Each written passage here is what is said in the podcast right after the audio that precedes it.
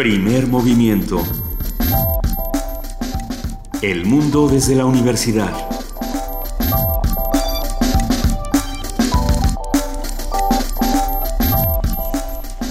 Muy buenos días, muy buenos días. Son las 7 de la mañana con 3 minutos de este primero de octubre de 2015. Ya jueves, arrancamos así. Primer movimiento, Luisa Iglesias. Querido Benito Taibo, muy buenos días. Buenos días, Juana Inés de esa, jefa de información. ¿Cómo estás? Muy bien, muchas gracias. Buenos días, Luisa. Buenos días, Benito. Buenos días a todos los que nos escuchan. Eh, tenemos mucha información el día de hoy, pero vamos a arrancar con un comunicado de la Junta de Gobierno uh, que está que, envía a la comunidad universitaria y lo leeremos eh, puntualmente. Este es el comunicado de la Junta de Gobierno a la comunidad universitaria.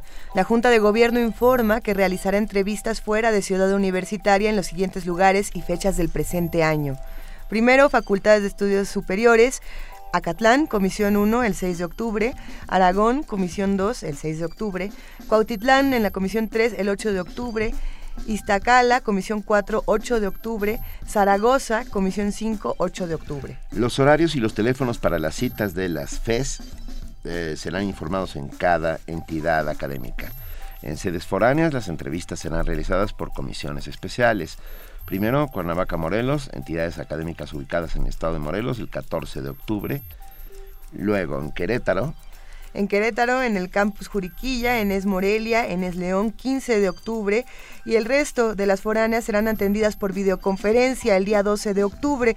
Para más información de todo esto pueden llamar al teléfono 56 16 25 87, lo repetimos, 56 16 25 87 en la Ciudad de México. ¿De qué se trata? Esto se trata de la auscultación para llegar a, a la rectoría. A la rectoría, para ver a todos los posibles candidatos a la rectoría. Y para escuchar a la comunidad y lo que es importante de este comunicado, lo que es destacable y es noticia de este comunicado es que la Junta de Gobierno va hacia las FES, las FES, las Facultades de Estudios Superiores y las ENEPS, las Escuelas Nacionales de, Estudios, Educación profesionales. Perdón, tuve un lapsus.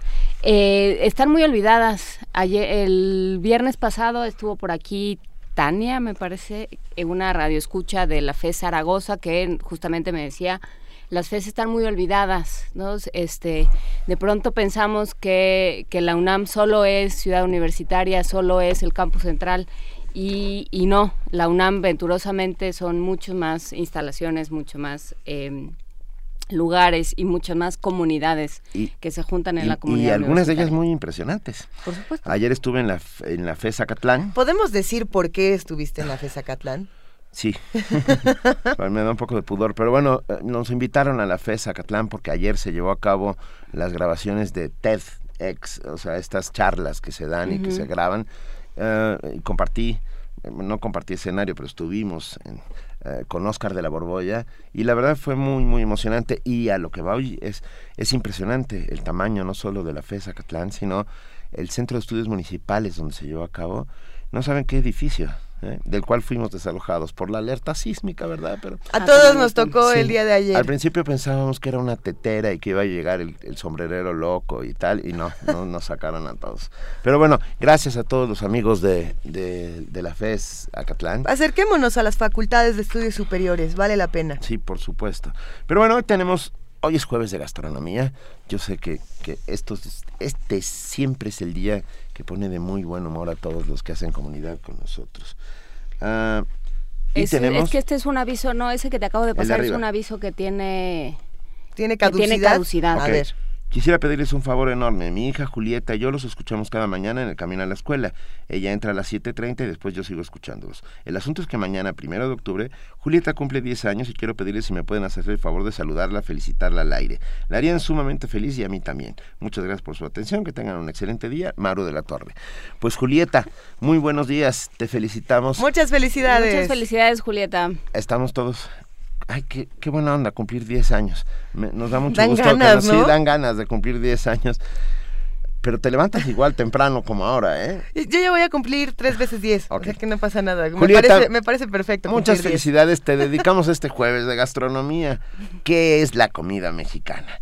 Una conversación con Rodrigo Llanes, eh, chef e historiador, propietario del restaurante El Holgorio, eh, articulista de la revista Animal Gourmet y colaborador del programa universitario de alimentos PUAL y, por supuesto, colaborador de Primer Movimiento. Vamos a hablar también con José Franco, titular de la Dirección General de Divulgación de la Ciencia, sobre una estrategia para despertar vocaciones científicas, la fiesta de las ciencias y las humanidades. Tendremos la colaboración del Centro Cultural Universitario Tlatelolco, donde Esmeralda Reynoso, coordinadora del Memorial del 68 en el Centro Cultural Universitario, habla sobre el movimiento estudiantil del 68 y el memorial a propósito de que mañana es 2 de octubre. En la nota del día, el proyecto de la Secretaría de Cultura. Vamos a hablar con Carlos Villaseñor, asesor internacional en temas de políticas culturales, integrante del grupo de expertos UNESCO Convención 2005 de Diversidad Creativa y Gobernanza Cultural. Y también vamos a platicar con Ernesto Piedras, economista especialista en temas culturales, autor de diversos libros, artículos, ensayos y capítulos en libros colectivos, entre los que destacan Cuánto vale la cultura y las industrias culturales y el desarrollo de México. Esto lo escribió con Néstor García Canclini.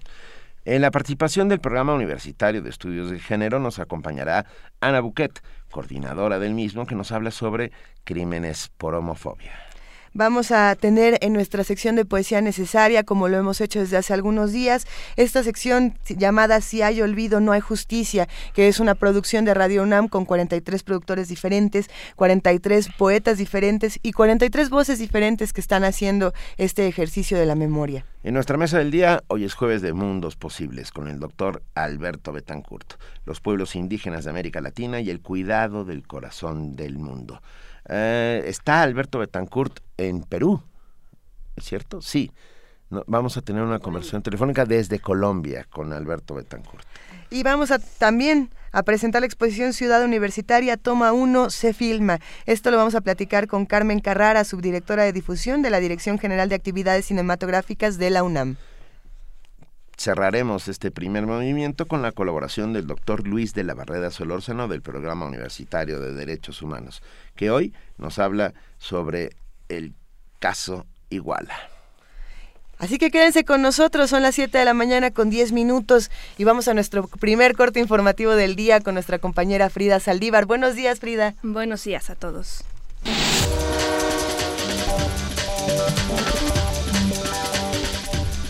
Iniciamos con información nacional advierte la Secretaría del Trabajo y Previsión Social que un incremento mayor al salario mínimo provocaría recorte de personal en pequeñas y medianas empresas, además del impacto en los precios que dichas empresas tendrían que soportar.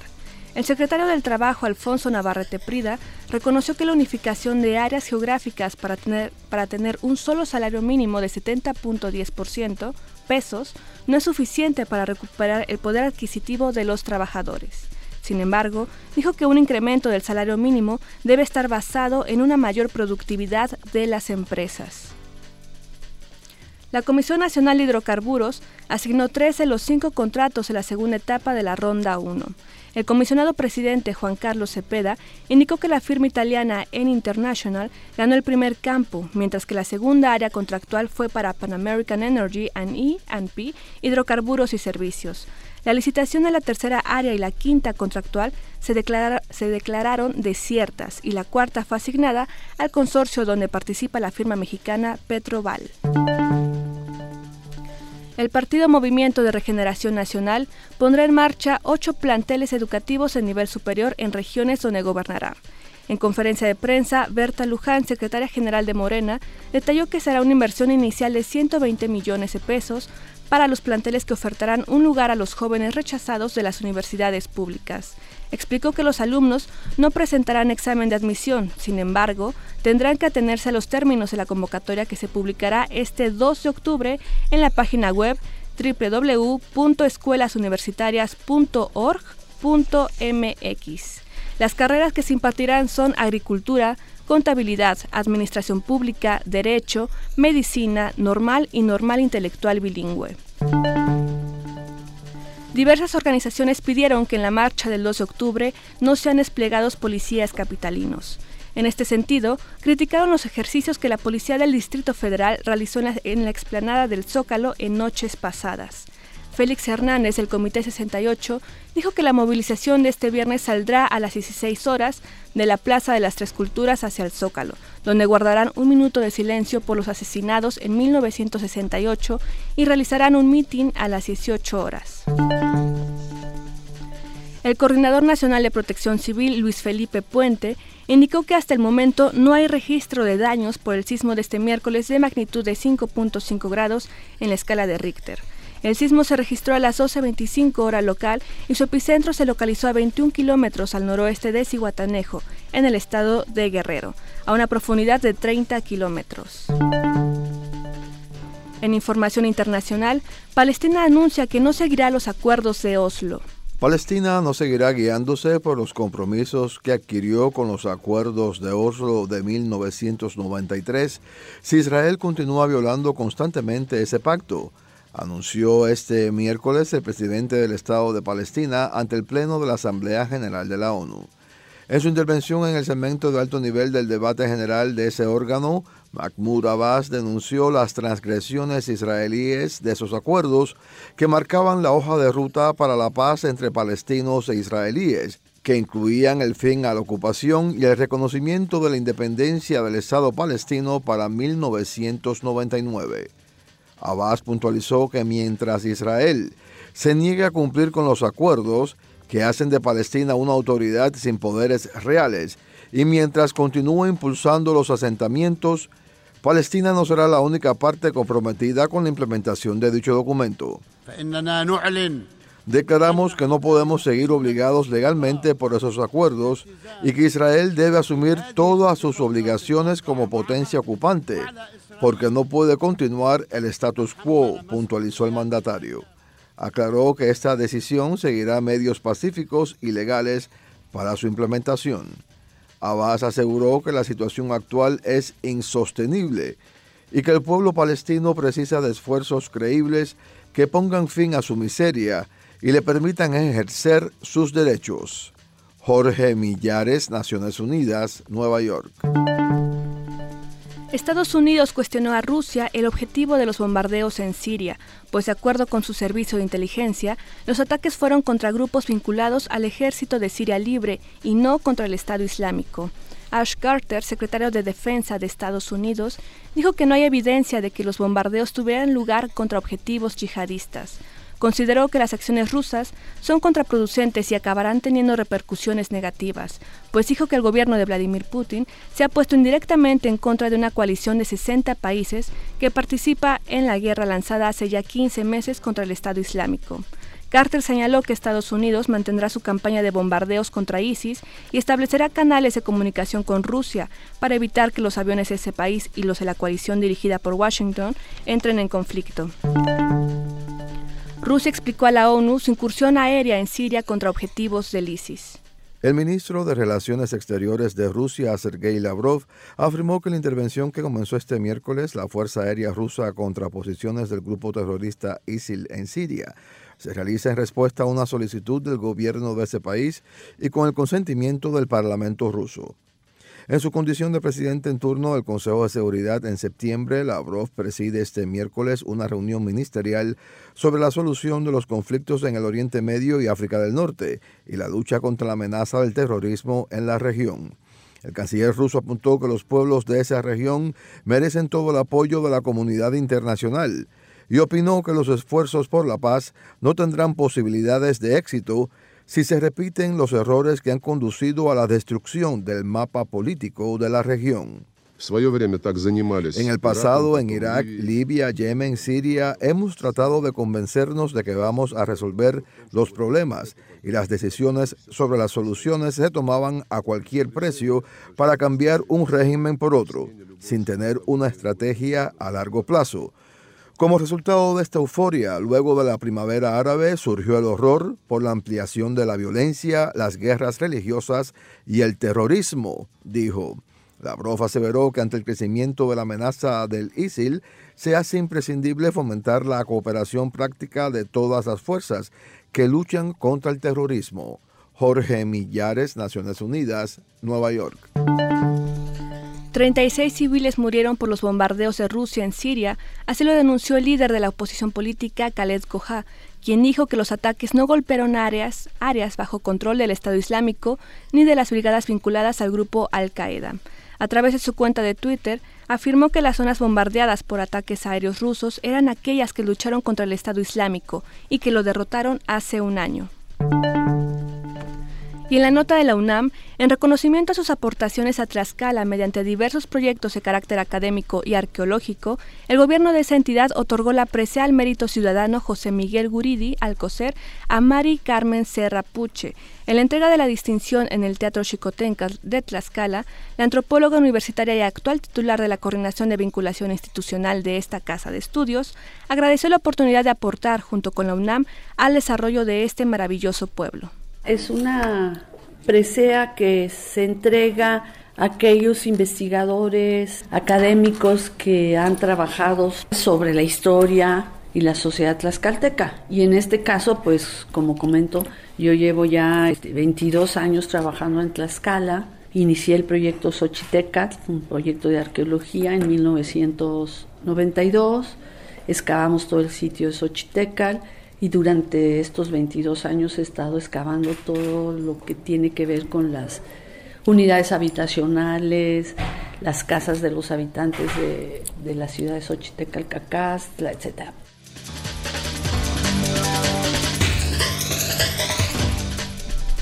Gracias a nuestra compañera Frida Saldívar por este corte informativo de las 7 de la mañana. Nos escuchamos a lo largo del programa, Frida. Así es, que tengan muy buen día.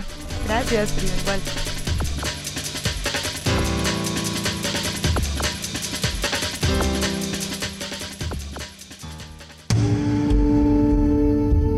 Movimiento. Donde todos rugen, el puma ronronea.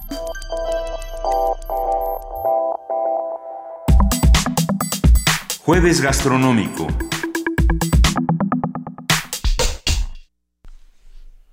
Hablar de comida mexicana es hablar necesariamente de maíz, de chiles, de aguacate, de frijoles, estos elementos dan vida a un gran número de platillos. El maíz, por ejemplo, está presente todos los días en las casas mexicanas. Por su, nos referimos a las tortillas, pero también a todo, a todos los platillos que pueden hacerse con maíz. A pesar de que muchos consideran como base de la comida mexicana los elementos antes mencionados, la gastronomía mexicana es muy variada. Esa variedad la debe a la mezcla de culturas, a la cocina de los diferentes pueblos prehispánicos como los aztecas y mayas, pero también a una importante influencia de la cocina española. Hablar de comida mexicana no es fácil porque esta además se compone de las cocinas regionales que son diversas debido a los distintos climas y elementos que hay en todo nuestro país. A lo largo de los años los platillos, mexicanos han ido cambiando. Esto se debe al cambio de generaciones, de culturas, de creencias y de tradiciones. Entonces, ¿a qué le podemos llamar hoy en día comida mexicana? De esto vamos a hablar esta mañana con Rodrigo Llanes, chef e historiador, propietario del restaurante El Holgorio, articulista de la revista Animal Gourmet y colaborador del programa universitario de alimentos PUAL, colaborador de Primer Movimiento también. Buenos días, Rodrigo, ¿cómo estás? Bien, buenos días, con mucho gusto estar aquí con ustedes. Bueno, a ver, Vamos a ponerle una fecha de nacimiento a la comida mexicana aproximada. ¿Cuál crees ¿Se puede? bueno, no sé, pero yo le pues pregunto Vamos jugando a, ver si se puede. Bueno, mira, yo creo que definir a la cocina mexicana es eh, una tarea compleja y te podría decir que ha habido muchos intentos para, digamos, definirla por distintos intereses este, culturales, turísticos, etcétera. Eh, la definición que yo he encontrado es la de la cocina del pueblo del sol. Hace muchos años, este, el maestro Caso para definir a la cultura religiosa prehispánica, eh, habló del pueblo del sol. Y esta idea me gusta mucho porque es eh, la que hace referencia a todo el ritual que hay detrás de la cocina. ¿no? Este, hablar de la cocina del pueblo del sol es hablar de un calendario ritual que vamos cumpliendo los mexicanos desde tiempos ancestrales y prehispánicos hasta nuestros días. Eh, si tú lo piensas en nuestros días, eh, iniciamos el año con la rosca de reyes, luego vienen los tamales de la Candelaria, Luego vienen eh, las vigilias y los, eh, la comida de, mar en, en, el momento de la Semana Santa y la Cuaresma. Eh, las comilonas del día de la Santa Cruz en mayo, eh, los San Miguelitos en, agosto y sí, digo en septiembre. Luego viene el mes patrio con ciertos platillos específicos que, degustamos, los chiles en hogada, molito. y desde luego terminamos el ciclo con el día de este, muertos y hay veces que incluso la comida de Navidad y los buñuelos y todo eso son parte de este ritual que cumplimos puntualmente los mexicanos y que tiene su origen eh, en tiempos muy remotos eh, cuando se hacían una serie de ritos propiciatorios para que hubiera cosechas y bien comer.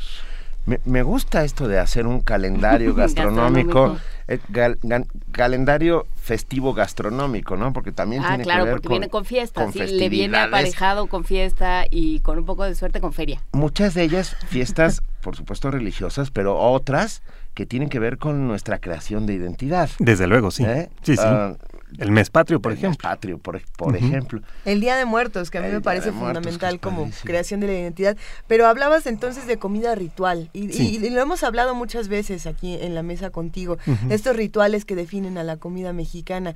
¿Qué platillos eh, podemos mencionar que sean ahora sí que los fundamentales? Mira, eh, hay distintas visiones e incluso esto se acaba de discutir en un foro que pues, eh, se llevó a cabo la semana pasada en el Museo de Antropología que convocó Enrico Alvera con distintos chefs de todo el mundo y estudiosos, ¿no? Eh, se llamó Mesa. Y este hay como una, una explicación que dice que nuestra comida tiene que ver con una forma de producir los alimentos alrededor de la milpa y que esa milpa, este, que es donde se siembra el maíz y las otras eh, variedades de frijol, eh, chile, amaranto, algunas verduras como la calabaza, ¿no? Este es una forma ancestral que es la que nos da, digamos, identidad y es además eh, un tipo de producción sustentable que conlleva una cultura alrededor que es la que nos permite comer como comemos, ¿no? Eh, y que digamos esta es una, eh, una forma de producción que está en peligro por las nuevas tendencias en donde hay monocultivos, etcétera, y entonces que digamos hay que rescatar esta parte patrimonial. Em, esta discusión eh, tiene distintos matices y lo que yo podría decirte es que eh, finalmente lo que hace especial a la comida mexicana no solamente es la forma en la que se produce el maíz de esta forma ancestral, sino eh, todo el ritual que hay al elaborar algo, porque eh, cocinar con el nixtamal es, un, es una labor muy compleja, ¿no? Tienes que sembrarlo, tienes que secarlo, tienes que nixtamalizarlo, luego molerlo y ya que tienes la masa empiezas a hacer las tortillas que si no te las comes al momento, después ya frías no son lo mismo y recalentadas no, son lo mismo. Son para los pollos. Sí. O, si tú haces los tamales, pues es todo un ritual en donde tiene que participar o una familia completa o un grupo de gentes que estén después de amasar la masa, este, rellenándolos, amarrándolos, poniéndolos en la cazuela. Entonces, la cocina mexicana en ese sentido tiene mucho de eh, actividades concretas que son largas, eh, complejas y que están llenas de simbolismo y demás, ¿no? Cuando uno pone a cocer los tamales, si no se cuecen, quiere decir que la mujer es infiel. si, no, este, si no se amarraron bien y se desparraman, pues puede ser un error, pero que también tiene otro tipo de significado. Y hay veces que uno se encomienda este, al Altísimo para que se cueza bien el pan de muerto. O a San Pascual Bailón. Exactamente. A ver, pensando ustedes dos que se han dedicado, eh, Rodrigo y Benito, que se han dedicado a estos estudios a, comer, a comer, a, digamos, han entrado de oyentes y de mordientes a este asunto. Em, hubo un momento, o sea, pensar en la, en la comida mexicana, hubo un esfuerzo, pensando en el movimiento independentista, hubo un esfuerzo de consolidar una cocina mexicana, o sea, de, de independizarse también desde la mesa Sí, claro. Y fue un momento en el cual se empezó a cocinar a la mexicana.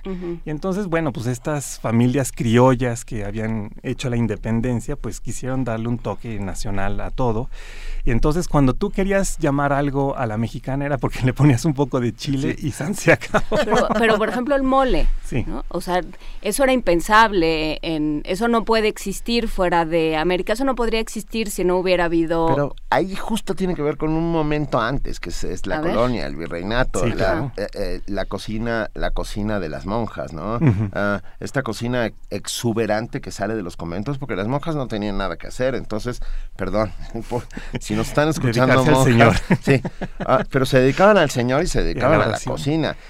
El, el mole acuérdate es una todo lo que dice acuérdate todo lo que dice Sor Juana de la cocina. Dice es la mejor manera de, eh, de, de, entrar en oración y de acercarse a la hora de porque además cuando tú vas a hacer un chile en nogada y te pones a pelar las nueces de Castilla frescas créeme que necesitas este de, de fe o, de este sentido de penitencia, porque realmente es una labor muy compleja.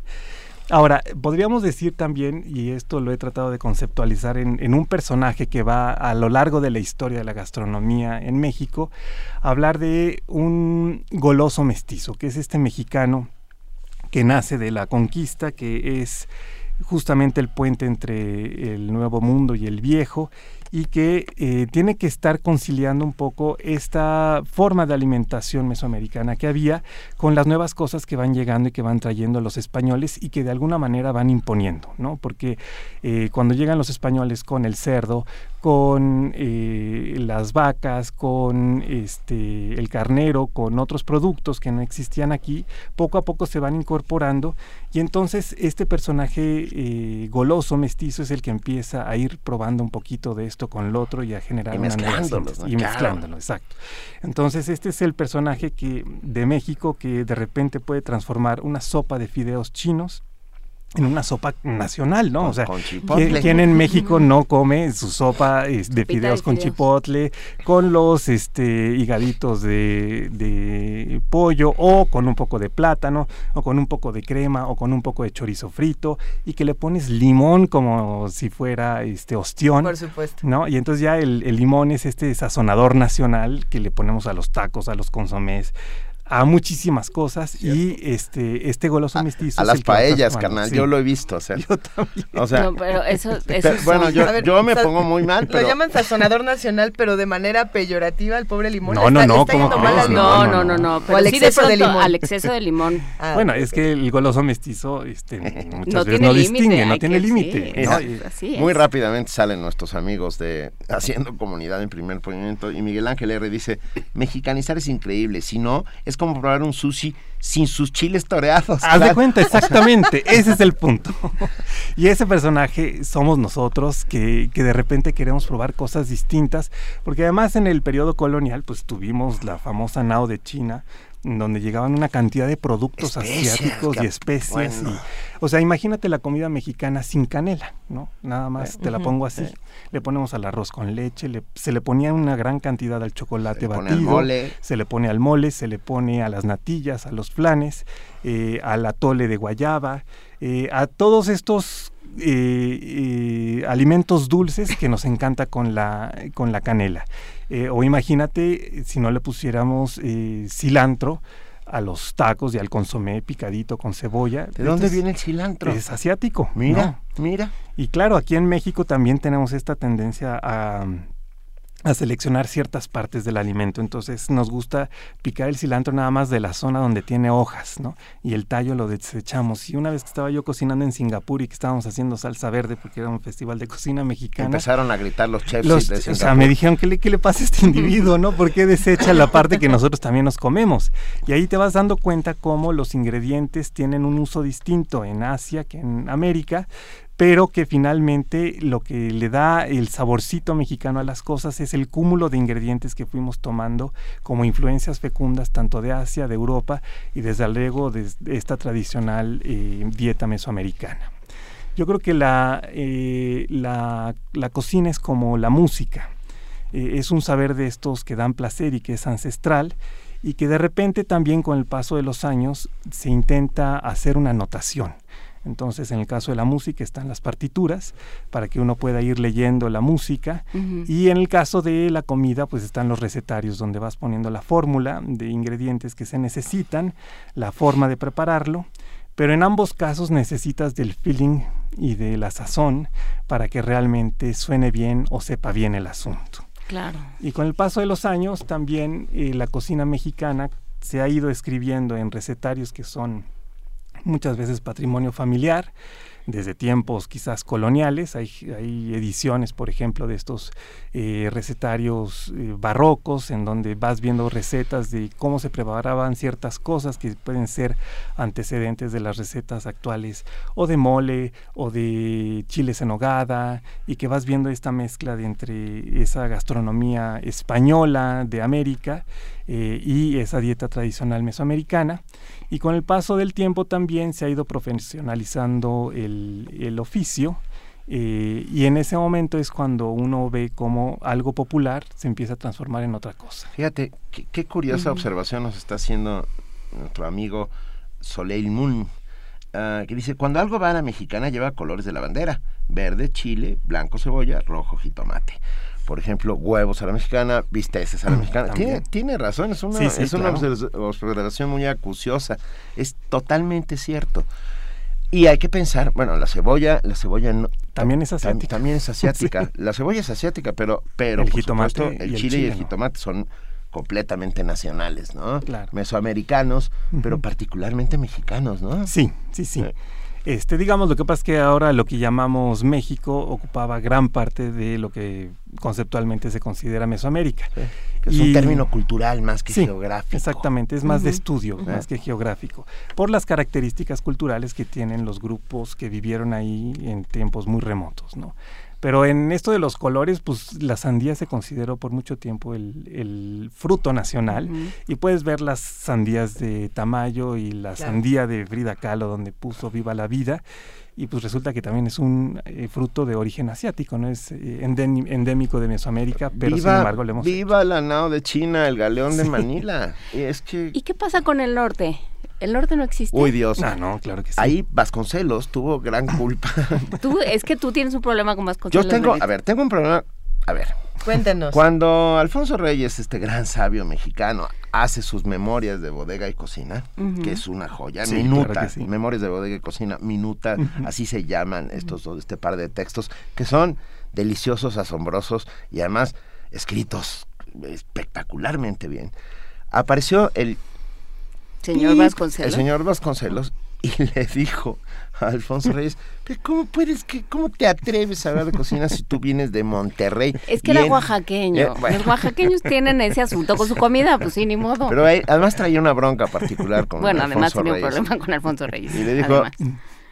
Y con los sonorenses, perdón. Con los sonorenses. En el, no, el norte eh, la, civilización, termina donde, comienza la carne asada. Imagínate, sí. Y esto ya lo hemos hablado aquí, pero es mentira. No, bueno, ¿Qué pasa la, ilusión que tenemos tú y yo de ir a la feria de Monterrey solo a comer. Ah, bueno, por ejemplo, porque lo hemos platicado largo y tendido. ¿Y a dónde ir a comer? Y a dónde ir a comer y qué ir a comer. Sí, no.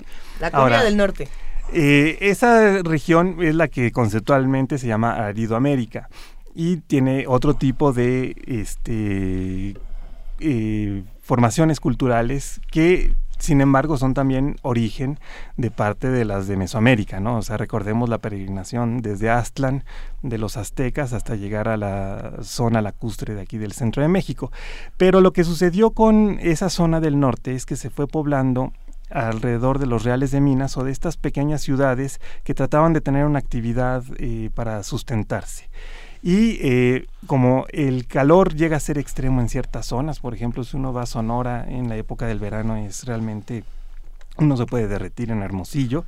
Entonces, poco a poco se fue generando una gastronomía de sobrevivencia y eh, eh, se hacen muchas cosas, por ejemplo, con trigo, y entonces las tortillas, en vez de poder hacerse con maíz, se hacían con trigo, y son estas tortillotas maravillosas, eh, porque era lo que era fácil ya sea cultivar o llevar a esa zona. Mm.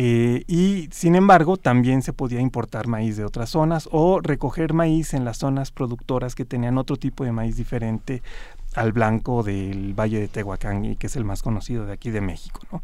Entonces hay otro tipo de ingredientes, pero es eh, también una sazón y una y también se sigue un calendario ritual de parte de esta cocina del Pueblo del Sol que no puede, digamos, este, dejar de lado al, al norte.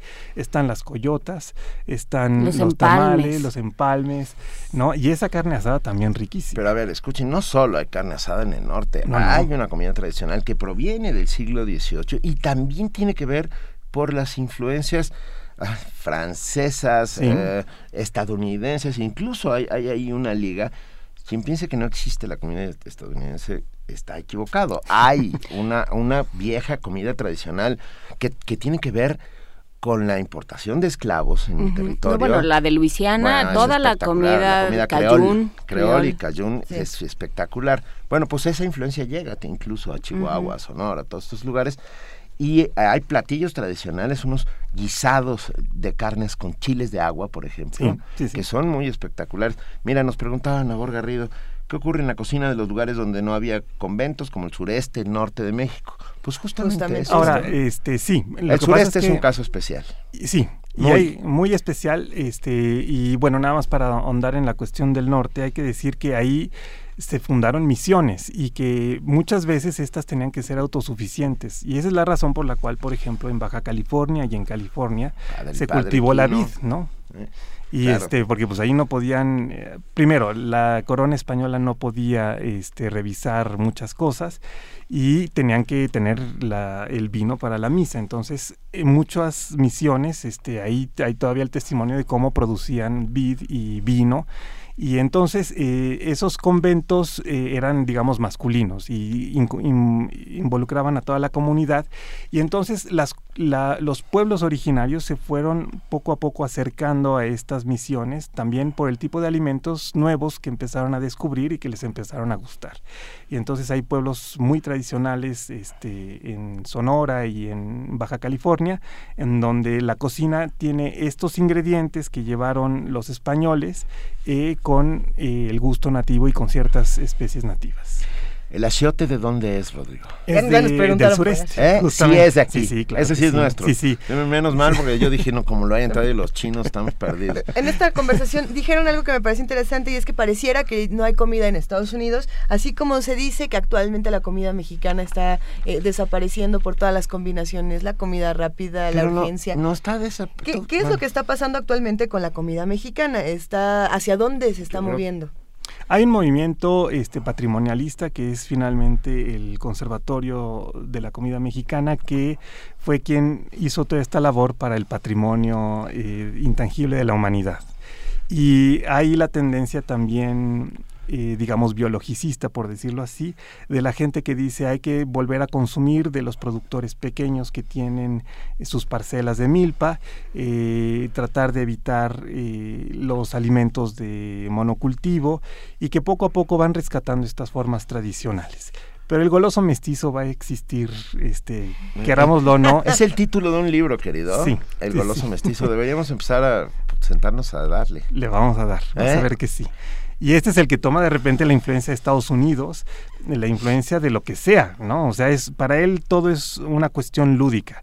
Eh, como ya mencionaron los chiles toreados para el sushi, este, hemos mencionado el limón, pues también en Estados Unidos, pues la gente que va y vive allá y que migra y que está trabajando allá, empieza a tomar esas recetas gringas medio fofas y las va convirtiendo en algo sabrosito y va influyendo de una forma determinante a los propios norteamericanos, ¿no? O sea, ya ahorita cualquier eh, gringo que haya tenido en su casa una cocinera mexicana y que todas las mañanas le haga un huevo ranchero, ya se vuelve fan de eso. Se vuelve civilizado. Sí, exacto. y entonces con Vasconcelos diríamos que poco a poco la migración mexicana ha ido llevando la civilización después de la carne asada. Yo, permíteme hacer una acotación, querida Luisa. Yo creo que la cocina mexicana está más viva que nunca. Por supuesto. Porque está en las calles, está presente, eh, la tradición se conserva. Les tengo que confesar que yo ayer saliendo de aquí me fui a la fonda de las Margaritas en Tlacoquemeca, ¿la conocen? No. Deliciosa. Yo he oído, pero pero como quien habla de Xanadu. Bueno, es exactamente Shangri-La. es, el Shangri-La de la comida mexicana. Está abierto de cinco y media de la mañana a, a once y media de la mañana. Hasta que el cuerpo aguanta, ¿no? Hasta que el cuerpo y la masa aguantan. ¿no? Cierran a las once y media de la mañana porque ya no hay nada. Y hay por día cinco guisados distintos. Y vas a desayunar. Es una de las bueno, estoy, me empecé a babear. Ah, está viva, la cocina mexicana está más viva que nunca, se está conservando nuestra tradición.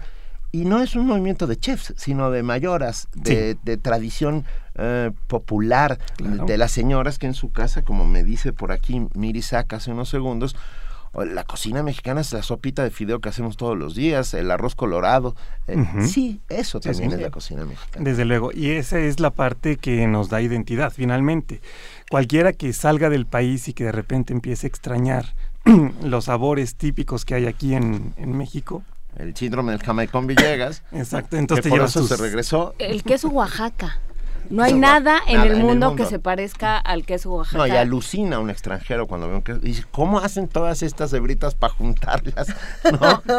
Tal cual. Así son los oaxaqueños, tú que criticas a Vasconcelos. Eh, así son los oaxaqueños, como el queso Oaxaca. Rodrigo Llanes, a ver, hay más mensajes, pero también queríamos preguntarte qué va a pasar con el Holgorio en estos días. Ah, mira, muchísimas cosas y está padrísimo, porque en esto del, de que hemos visto de Cenando de Película, vamos a hacer un nuevo festival que se llama Exuberante para ver estas películas muy barrocas sobre la comida y que son sorprendentes y que están relacionadas con la alta gastronomía.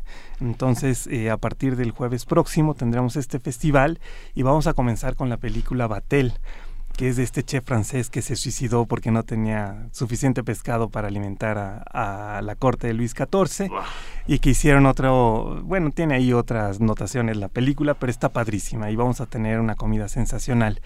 Y también de Peter Greenaway vamos a tener El cocinero, el ladrón, su esposa y su, amante, que es una película fuertísima, pero también muy rica.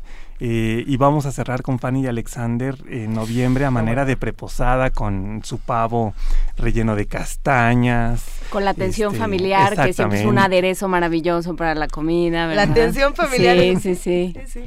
Entonces, bueno, pues es una forma de... atención No, la atención. ¿No has visto Fanny y Alexander? No, sí, claro que sí. Oh, la, vi una sola vez porque dura tres horas. Sí. Y es, demasiado daño psicológico, ¿no? Sí. Y también tenemos un festival que se va a alternar con el del cine que se llama Samba y Vino.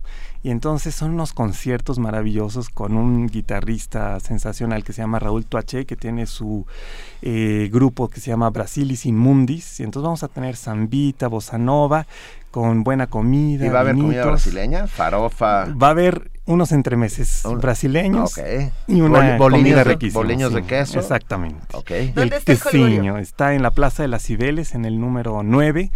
Eh, la plaza quedó muy bonita, dense una vuelta para, para conocerla y si quieren pasar una noche sensacional, pues vénganse a cualquiera de estas dos actividades que van a ser los jueves a las 8 de la noche, octubre y noviembre. Mira, Edson Valdés rápidamente nos escribe y nos recomienda un libro que yo conozco y que me parece una joya, que es Conquista y Comida, consecuencias del encuentro de dos mundos, eh, hecho por la UNAM y coordinado por Janet, Long. sí, extraordinario, muy bueno. Extraordinario. Y aprovechando, pues yo recomiendo también el libro de mi querido padre, que se llama Encuentro de dos fogones, dos tomos, que es justamente eso. Y tenemos una recomendación más que nos hacen en Facebook para consultar libros de comida. Alejandro Castañeda nos dice, para el caso de la cocina en Sonora, les recomiendo la cocina sonorense del antropólogo Ernesto Camus Gili, con más de 100 recetas de comida en Sonora. Uh, Conaculta sacó ah, los recetarios de los estados, sí, eh, que son una maravilla, y están todos los estados representados. Ahí es donde se demuestra claramente que la comida nacional em, comienza en Tijuana, en la punta más extrema, y termina en Cancún, que es la otra punta más extrema. y en cada uno de los lugares hay una comida típica y no se repiten, es increíble. Y sin embargo, todas siguen de alguna manera el, el, calendario ritual de nuestra cocina del pueblo del sol. Y eso es lo más fascinante, porque aunque el mole se haga de forma distinta en el norte, en el sur o en el centro, de todas maneras tenemos una razón para celebrar y para sentirnos conectados con el cosmos a través de la comida. Rodrigo Llanes, esta fue no solo una invitación para comer esta mañana, sino también para irnos de viaje, para reconocernos otra vez en este país. Así es. Eso es todo por ahora con esta sección de Espera, 30 segundos, Rosa María Pontón dice, Salvador Novo dice que la noción de cocina mexicana ya se inventó el siglo XX, durante todo el XIX fue negada y relegada. hablaremos próximamente sobre eso porque eh, tiene parte de razón. Sí, sí, claro. Tiene parte de razón. Vale. Eh, Rodrigo Llanes, gracias siempre. Te queremos un abrazo y, vuelve, ¿no? Desde luego. Vamos a platicar luego de, de, la vajilla de Moctezuma que vamos a hacer en la UNAM. Eso. Venga, deliciosa conversación. Muchísimas gracias, Rodrigo. Primer movimiento. La vida en otro sentido.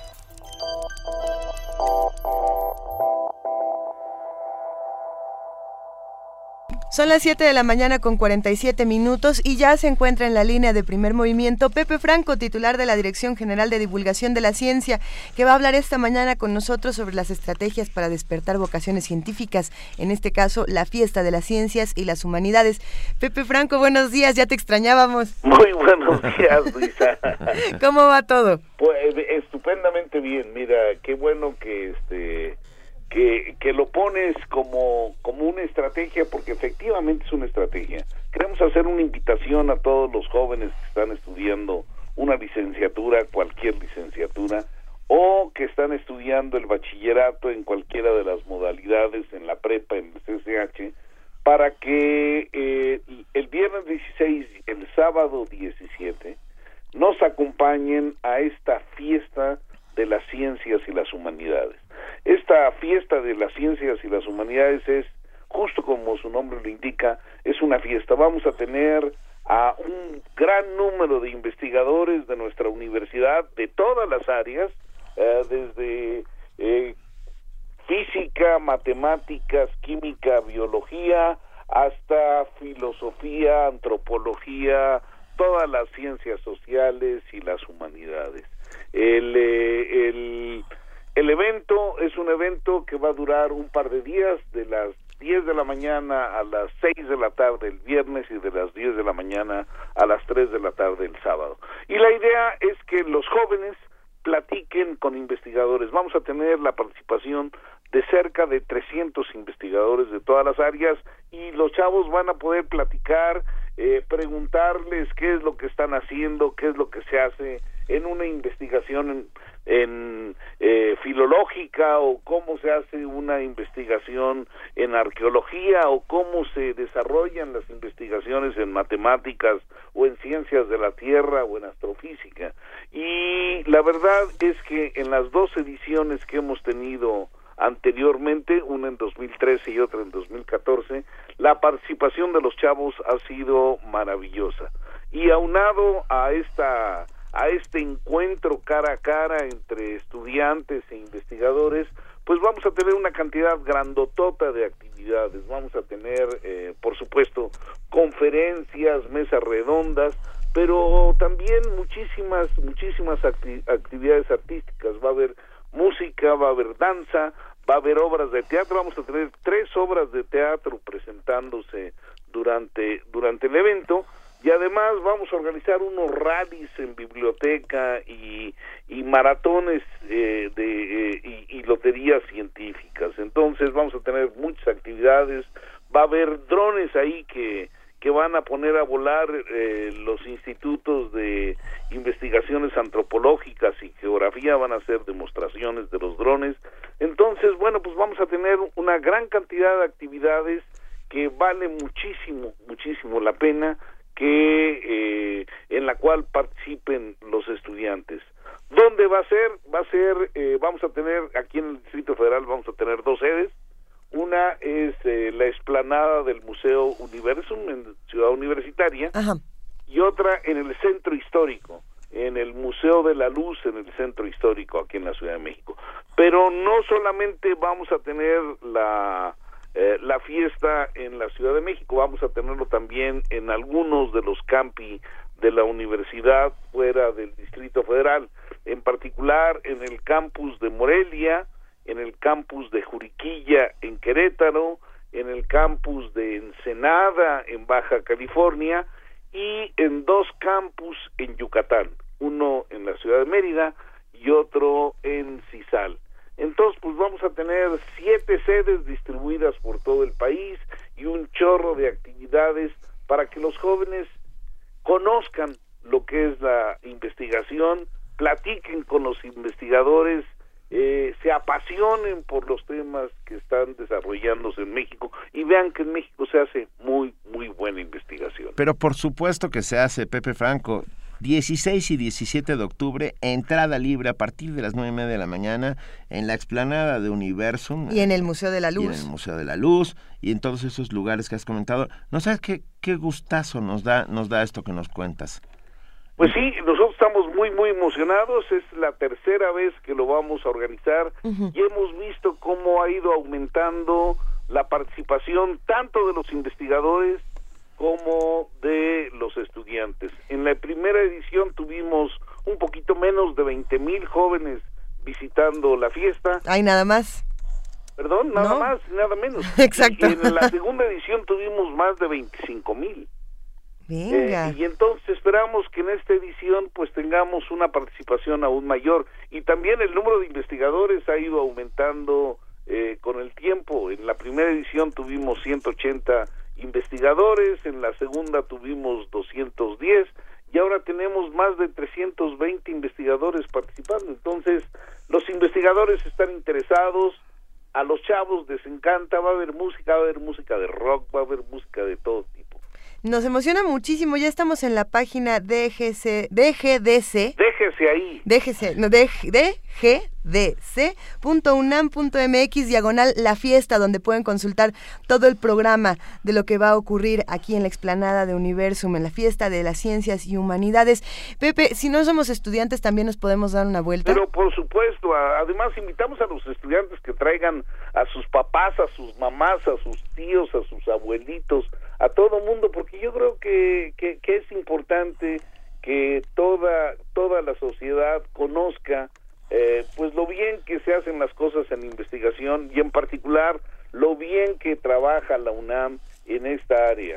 Eh, la, la UNAM tiene tres funciones fundamentales. Una es el dar docencia, el preparar a los cuadros del futuro para nuestro país, el generar nuevo conocimiento, el hacer investigación y el difundir la cultura. La ciencia es cultura y pues todas, o sea, las tres cosas se dan de una manera natural en esta en esta fiesta de las ciencias y las humanidades.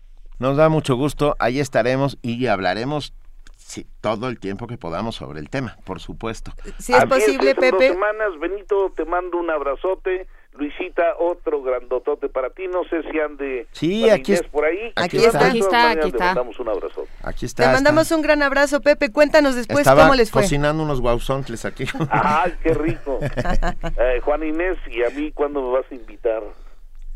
¿Que ¿Cuándo la vas a invitar? Dice. Que pronto. Prontísimo. Prontísimo será. Mil gracias, Pepe Franco. Fiesta de las, de las Ciencias y Humanidades, 16 y 17 de octubre. Allá nos vemos. Un gran abrazo. Otro para ustedes. Primer movimiento. Donde la raza habla.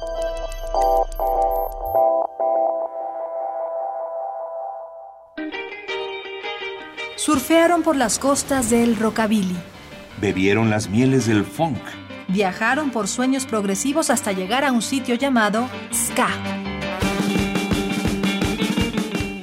El Festival Intersecciones trae para ti el éxtasis musical de los Deckers. Viernes 2 de octubre a las 21 horas en la sala Julián Carrillo.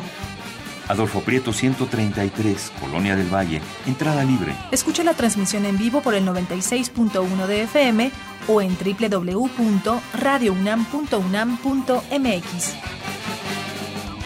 Sacude los huesos aquí en Radio UNAM. Si tu domicilio quedó en el pasado, estate abusado y mantente consciente de ir en el presente para actualizar tu credencial para votar. Así en el futuro estarás más seguro, podrás elegir con un voto maduro. No olvides, hermano, votar por quien tengas que votar. Si cambias de casa, avísale al INE. Acude a cualquier módulo del INE o haz una cita al 01800 433 2000 o en INE.mx. Contigo, México es más. Súmate. Instituto Nacional Electoral. De las vistas de Salvador Toscano a la época de hoy. A la época de hoy. De la nueva ola a lo experimental. A lo experimental. Del celuloide a la era digital. Filmoteca UNAM. Filmoteca UNAM. 55 años de preservar la memoria fílmica.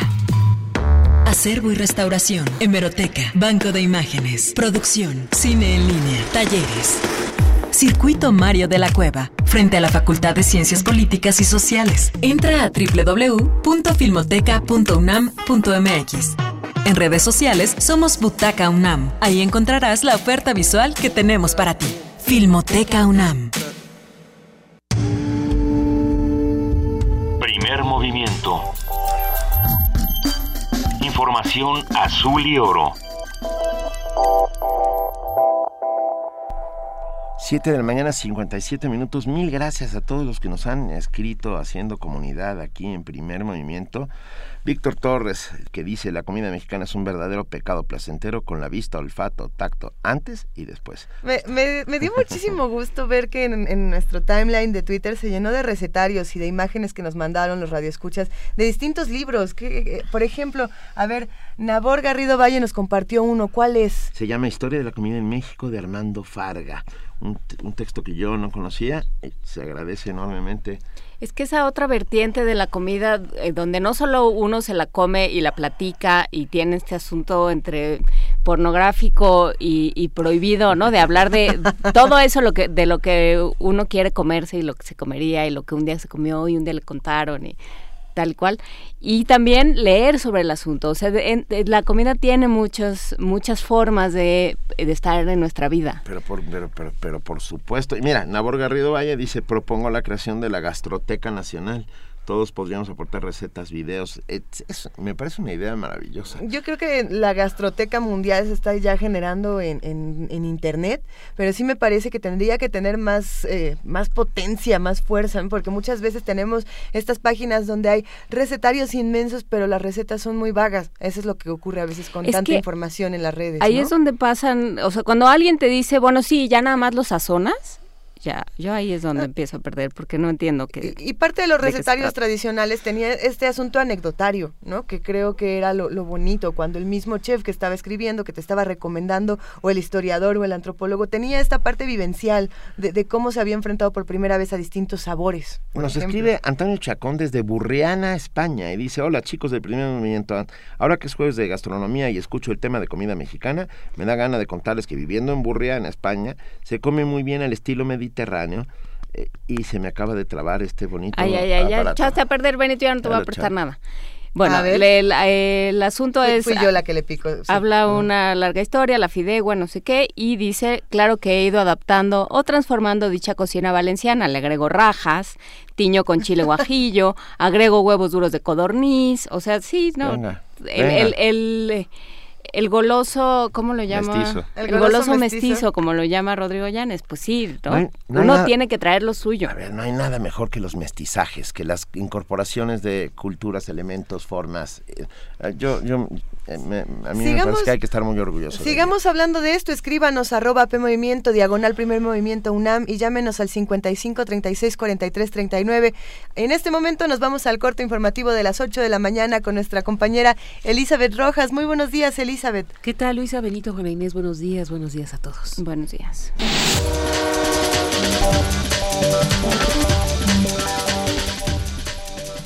El secretario de Educación Pública, Aurelio Nuño, expresó su apertura y disposición al diálogo respetuoso en el tema de la instrumentación de la reforma educativa. Durante su comparecencia en el Senado por la glosa del tercer informe de gobierno, el funcionario dijo que para fortalecer el nuevo modelo de enseñanza es necesario un trabajo conjunto entre gobiernos estatales, el Instituto Nacional de Evaluación Educativa, los maestros y el Sindicato Nacional de Trabajadores de la Educación. Es una implementación que llevará tiempo. Es una implementación que por la magnitud del cambio estructural que representa nos llevará tiempo, particularmente porque años de abandono al sistema educativo, años de abandono, ahora requieren de mucho trabajo para poder salir adelante de ese abandono. Y ya hay resultados, y déjeme reiterarle algunos de los resultados que son inéditos que ya está teniendo esta reforma educativa.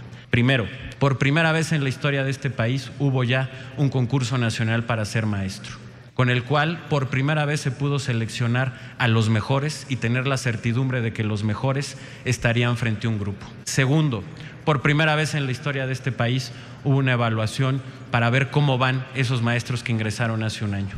En noviembre vamos a tener la primera evaluación del desempeño.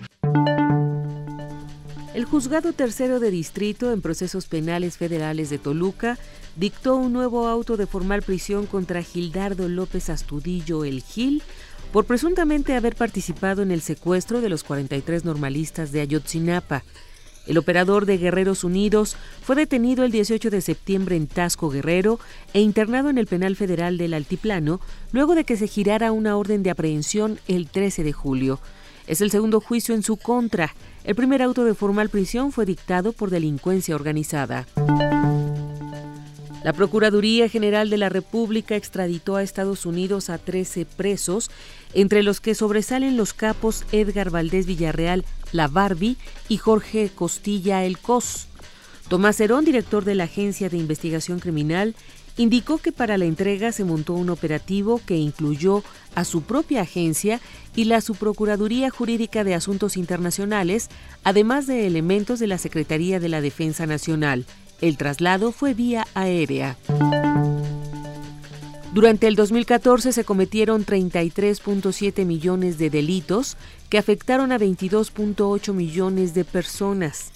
Esto de acuerdo con los resultados de la encuesta nacional de victimización y percepción sobre inseguridad, en la presentación de los resultados, el director general de Estadística de Gobierno, Seguridad Pública y Justicia del INEGI, Adrián Franco, detalló que el costo de la inseguridad en el país fue de 226 mil millones de pesos. Los estados de Sonora, Sinaloa, Durango y Chihuahua acordaron combatir al crimen organizado de manera conjunta en la zona donde convergen las cuatro entidades. Así lo dio a conocer el fiscal del estado de Chihuahua, Jorge González Nicolás. En el marco de la reunión regional operativa de secretarios de Seguridad Pública, el fiscal dijo que se implementarán operativos interestatales y que los agentes de la Policía Estatal podrán ingresar libremente a cualquier zona territorial de otros estados para perseguir a los criminales. Cabe señalar que la región que comparten estos estados es conocida como el Triángulo Dorado, y es aprovechada por los narcotraficantes para sembrar, cosechar, procesar y traficar marihuana y amapola. En información internacional, aviones rusos bombardearon este jueves de nuevo posiciones rebeldes en Siria. De acuerdo con la televisión libanesa Al Mayadin, los ataques se realizaron en zonas rurales próximas a la ciudad de His al-Shugur, que está en manos de los insurgentes. Entre ellos está Al-Nusra, considerado una rama de Al Qaeda. En tanto, el gobierno ruso informó este jueves que sus aviones alcanzaron instalaciones de los terroristas en las provincias de Idlib, Hama y Homs, localizadas previamente a través de drones. Dmitry Peskov, portavoz del Kremlin, también aclaró hoy que en la lista de objetivos no está solo el Estado Islámico. Dijo que los objetivos son elegidos en coordinación con las Fuerzas Armadas de Siria. Cabe señalar que el bombardeo de los cazas rusos contra posiciones de grupos insurgentes enemigos del régimen de Bashar al-Assad ha elevado la tensión entre Moscú y Washington. El gobierno de Siria afirmó ayer en la ONU que las acciones de la coalición fortalecen a los grupos terroristas. El ministro de Exteriores de Siria manifestó este miércoles en el Consejo de Seguridad que las numerosas acciones de la coalición liderada por Estados Unidos para eliminar al ISIS en Irak y contener a ese y otros grupos terroristas en Siria no han tenido resultados. El ministro Walid al-Mualem agregó que en realidad lo que está ocurriendo es que esos grupos aumentan su poder, armas, fondos y en ferocidad. Esto está sucediendo debido a la continuada protección, asistencia y financiación por parte de países que apoyan a esos grupos, especialmente Turquía, Arabia Saudita, Qatar, Jordania y otros estados occidentales. Aquellos que quieran combatir el terrorismo en territorio sirio deben coordinar sus acciones y cooperar con el gobierno sirio. Recalcó al-Mualem.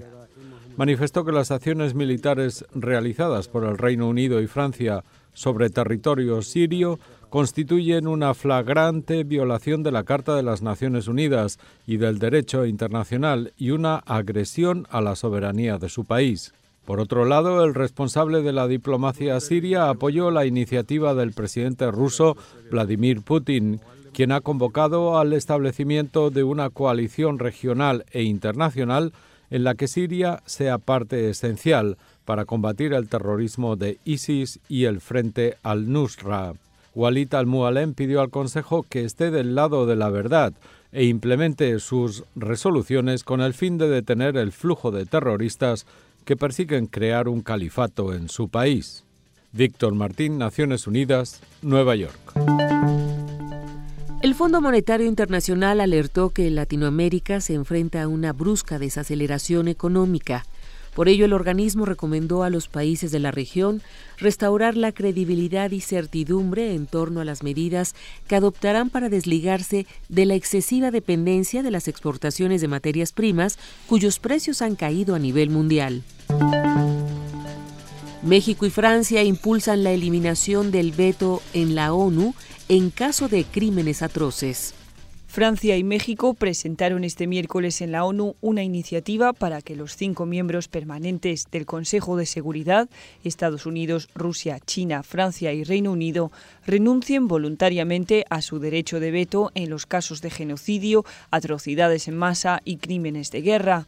La propuesta recibió el apoyo formal de 73 países. Su objetivo es limitar la parálisis en la que a menudo se encuentra el Consejo de Seguridad, el órgano con mayor poder ejecutivo de la ONU y el único encargado de permitir intervenciones militares y desplegar operaciones de paz. En una comparecencia ante los medios, Laurent Fabius, ministro de Relaciones Exteriores de Francia, y Claudia Ruiz Massieu, su colega mexicana, destacaron la importancia de la propuesta en un momento en que la comunidad internacional está nuevamente siendo testigo de graves violaciones al derecho internacional. La canciller insistió en que la propuesta no pone en entredicho el funcionamiento del Consejo de Seguridad, sino que mejora su eficiencia y no requeriría la modificación de la Carta de la ONU representa una oportunidad de subrayar la necesidad de reformar el Consejo de Seguridad para que eh, pueda tener un rol más eficaz, más efectivo y con una mayor legitimidad en su responsabilidad de construir y velar por la paz y la seguridad mundiales. Carlota Fluxá, Naciones Unidas, Nueva York.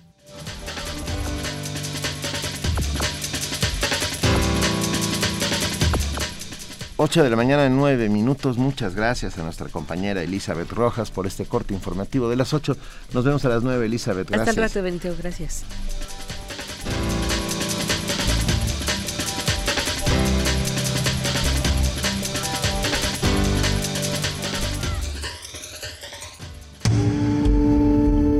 Primer movimiento. Donde la raza habla. 8 de la mañana, 10 minutos. Tenemos un regalo muy especial. A ver. Ah, tenemos un pase doble, solo un pase doble, para ah, el Palacio de Bellas Artes el domingo a las 5 de la tarde para ver Viva la Mama, un espectáculo operístico, ópera en dos, ópera en dos actos con música de Gaetano Donizetti, libreto en italiano de Domenico Ghilardoni. Eh, está buenísimo, orquesta y coro del Teatro de Bellas Artes. Tenemos dos boletos. Vamos a darlos por teléfono al 55 36 43 39. Este pase pero doble. este va a estar difícil porque como solo tenemos uno, uh, aquel que nos diga de qué ópera corresponde el personaje Papagenio. Ay. Pero, yo sí sé. Bueno, pero tú no. Tú no, no, no, pero me entusiasma conocer la respuesta. Al primero que nos llame por teléfono y nos diga a qué. Allá está sonando el teléfono, ya lo escuchamos. Pertenece el personaje Papagenio. Se lleva estos dos boletos para ver Viva, la, mamá. Mama el domingo a las 4 de la tarde en el Palacio de Bellas Artes. Ya estamos listos y entramos con eh, y entramos con Esmeralda Reynoso, coordinadora del Memorial 68 en el Centro Cultural Universitario Tlatelolco. Muy buenos días, Esmeralda. Buenos días, Benito. Buenos días, Luisa. Es un gusto escucharte, Esmeralda. Nos vas a hablar sobre el movimiento estudiantil del 68 y el memorial. Así es. Por favor, estamos, estamos listos para escucharte. Sí, creo que, que a 47 años del movimiento estudiantil del 68 hay aún muchas cosas que no se saben de él o que más bien no se difunden. Sí. En el memorial lo que estamos haciendo es tratando de difundir estas partes eh, tan importantes como es que ocurrió en muchos estados de la República réplicas del 68, que también hubo represión en los estados en ese año con estudiantes. No se habla, por ejemplo, del trabajo social que se hizo en Topilejo, apoyando a los habitantes de Topilejo con brigadas de medicina, de derecho, de eh, agricultura, para, para, para darles un apoyo y, y, fue un trabajo social espléndido. O no se sabe que, por ejemplo, muchas de las fotografías que vemos como del 2 de octubre son del 7 de septiembre, de otro mitin que fue muy importante porque hubo 25 mil gentes en la plaza. En fin, estamos tratando de recuperar una serie de datos y de y de trabajos que se hicieron en el 68 y que no son conocidos. Eh, nos parece realmente importante, porque tienes razón, hay, hay un montón de fotos que no corresponden y, que, y que todo el mundo piensa que son de, de, la manifestación del 2 de octubre. Así es, o sea, las que se ve más llena la plaza no son del 2 de octubre. Así son es. del 7 de septiembre. Y este proceso de recuperación eh, por parte del Centro Cultural Universitario Tlatelolco tiene una carga emocional muy fuerte, sobre todo por lo que está ocurriendo en nuestro país actualmente. ¿Cómo ha sido este proceso para ustedes? Sí, por supuesto. Yo creo que precisamente por la por la situación del país y por lo que está ocurriendo en el país, pensamos en, en el Centro Cultural Universitario Tlatelolco que el memorial del 68 y por supuesto el movimiento tienen que ser inspiracionales. Claro. Y, y que en este camino de inspirar a los jóvenes eh, se les dé una serie de información de, por ejemplo, cuál era la organización que se tenía en el 68, que fue espléndida, eh, el trabajo igualitario entre hombres y mujeres, que era una lucha pacífica, ese, aquel ingenio y creatividad eh, para enfrentar todas las, las eh, agresiones de los medios de comunicación, eh, en fin, darles un poco eh, los ejemplos de trabajo del 68 que su, tenemos la, la, impresión de que de que por ahí debería ser, es decir, una organización social eh, que vea hacia todos lados, porque aquí se fracciona la memoria. Creemos que, que sí, se está luchando por, por, por, por resolver lo de los 43, pero se olvidan a las muertas de Juárez o se deja de lado a los niños del ABC, es decir, hay que recuperar, hay que unir todas esas fracciones para que sea realmente algo poderoso, ¿no? Sí, por supuesto. ¿Va a haber algo especial para la conmemoración de ya mañana, uh, un, un, año más de, de los terribles sucesos? De 47 años ya. Ya, 47, sí. De los terribles sucesos del 2 de octubre de 1968. Sí, Benito, mira, tenemos eh, algo que, que nos dio muchísimo gusto lograr. Hicimos el, el eh, lanzamos la convocatoria del primer premio Memorial 68 de cuento, corto y cómic y el día 15 se van a dar los resultados, se van a premiar a los a los que hayan ganado. Y es fue una un experimento muy interesante porque eh, recibimos una gran cantidad de trabajos tanto en, en cuento como en como en corto y eh, muchos de ellos de jovencitos y que, que, lo que queríamos era eso ver cuál es la mirada de los jóvenes hacia el 68 y, y el premio consiste en una publicación eh, estamos viendo si se publica digitalmente y eh, un premio en efectivo. Venga muy bien. Las y, dos y, cosas fomentan ¿cómo, la escritura. ¿Cómo has sentido tú, uh, Esmeralda, este, esta, esta nueva mirada, esta mirada tan fresca y, y, tan ajena, por llamarlo de alguna manera, porque solamente tiene que ver con el recuerdo, ¿no? Sí. Mira, Benito, a mí me... digo, yo sé que el 2 de octubre es fundamental, que pero pero a mí me gustaría más que se que se viera el 68 con las partes positivas. Es algo que, que creo que, que en muchos casos tenemos los mexicanos de voltear más al dolor que buscar una forma de avanzar. Entonces, en este caso, eh, yo eh, la, la, convocatoria salió así claramente de que no tuviera que ver con el 2 de octubre, pero me di cuenta que está grabado a hierro en la piel de los mexicanos. O sea, era muy difícil, todos los trabajos lo tocaban eh, de una manera o de otra, muy pocos no lo tocaron, pero pero contadísimos, porque efectivamente el 2 de octubre está grabado a fuego en la piel de los mexicanos. ¿no? Y más nos vale, ¿no? No, efectivamente. Yo lo que digo es que hay que, sí, tenemos que recordar y es parte de la memoria, pero hay otras memorias que dejamos de lado. Y pensando en estas memorias que podemos dejar de lado o no, la organización y el conocimiento es lo que nos van a unir en este momento y por eso vale la pena que, que nos demos una vuelta por el Centro Cultural Universitario Tlatelolco, que nos acerquemos al memorial y que recordemos de una manera también bella. Así es, eh, los esperamos y, la, la, intención es esa, que sea inspiracional para los jóvenes y que vean que es posible organizarse, que es posible tener una lucha pacífica y que es posible eh, soñar con otro con otro país. Claro que sí. Eh, vamos, lo haremos sin lugar a dudas. Esmeralda Reynoso, coordinadora del Memorial 68 en el Centro Cultural Universitario de Tlatelolco. Te mandamos un fuerte abrazo. Gracias, Benito. Gracias, Luisa. Un abrazo. Hasta luego. Hasta luego. Primer movimiento. Donde la raza habla.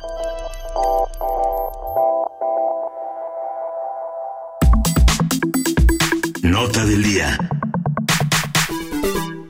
En su mensaje a la Nación con motivo del tercer informe de gobierno, el presidente Enrique Peña Nieto señaló que llevaría a cabo 10 medidas prioritarias. Una de ellas tiene que ver con la creación de una Secretaría de Cultura, la cual se ha propuesto para que, cito, todos los mexicanos tengan acceso a la cultura y al mismo tiempo puedan crear y expresarse a través del arte. Esto lo dijo Peña Nieto. El mandatario añadió que lejos de implicar un mayor gasto, la Secretaría de Cultura podría optimizar y dar mayor relevancia a la inversión que se realiza en cultura y dijo con esta, que con esta decisión, y cito textual, el gobierno de la República confirma que la cultura es una prioridad nacional para impulsar el bienestar y el desarrollo integral de los mexicanos. Al respecto han sucedido todo tipo de reacciones, tanto a favor como en contra.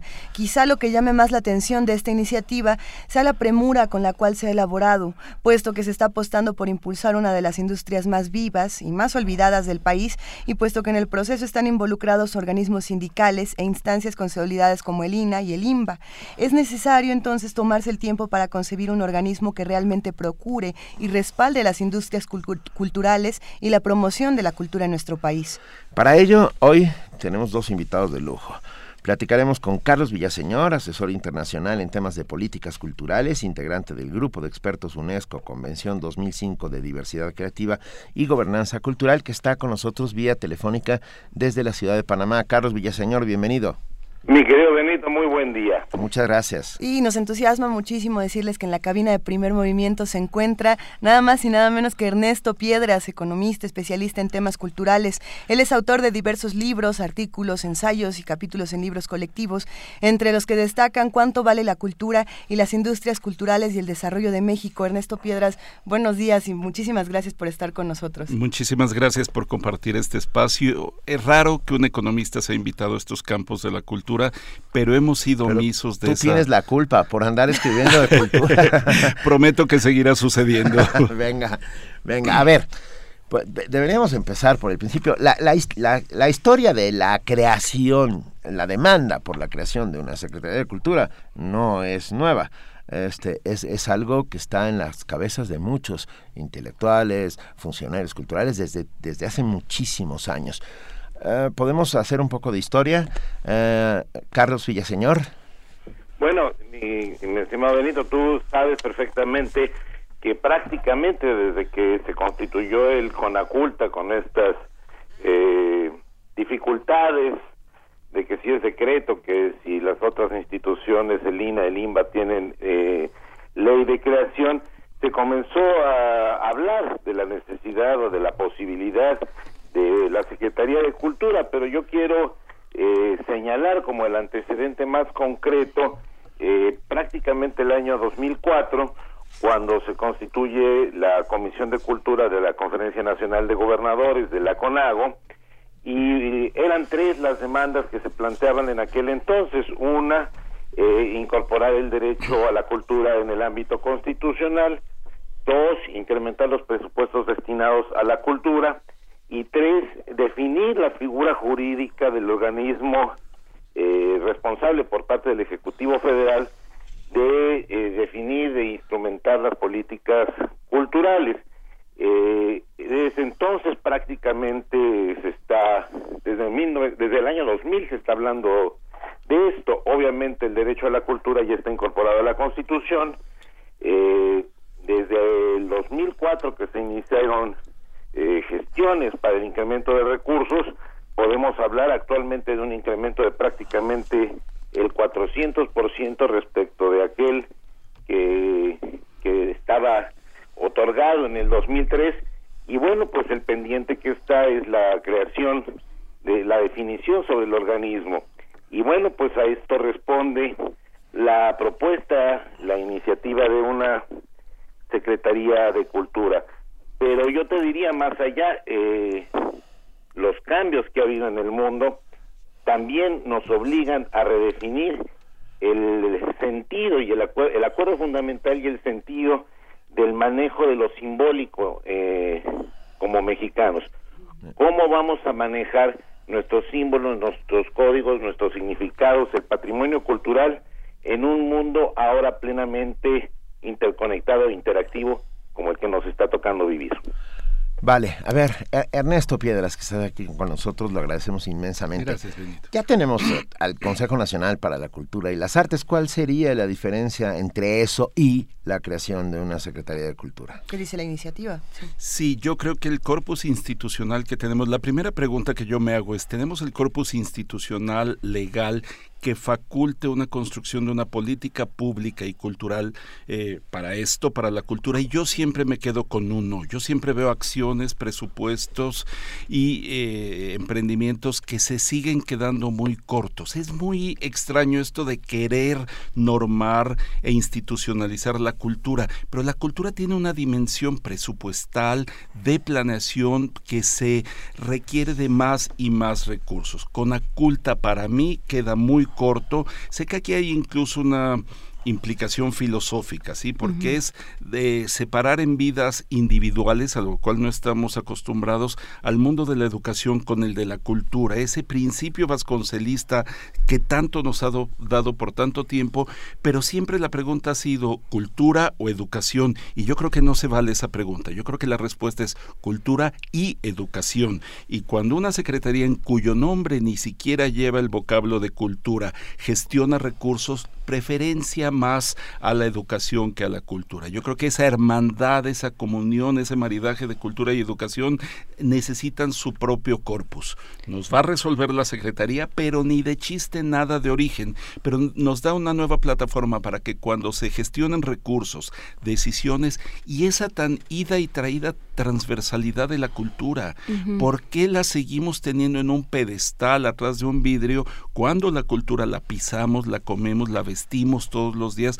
La cultura se tiene que hablar con educación, por supuesto, con Hacienda, porque no tenemos una política fiscal para la cultura, con la Secretaría de Economía, porque se exporta muchísimo de nuestro contenido simbólico que acaba de describir Carlos, con desarrollo social. No hay mejor combate a la pobreza que la creación de empleos y aquí hay dos millones de empleos directos e indirectos.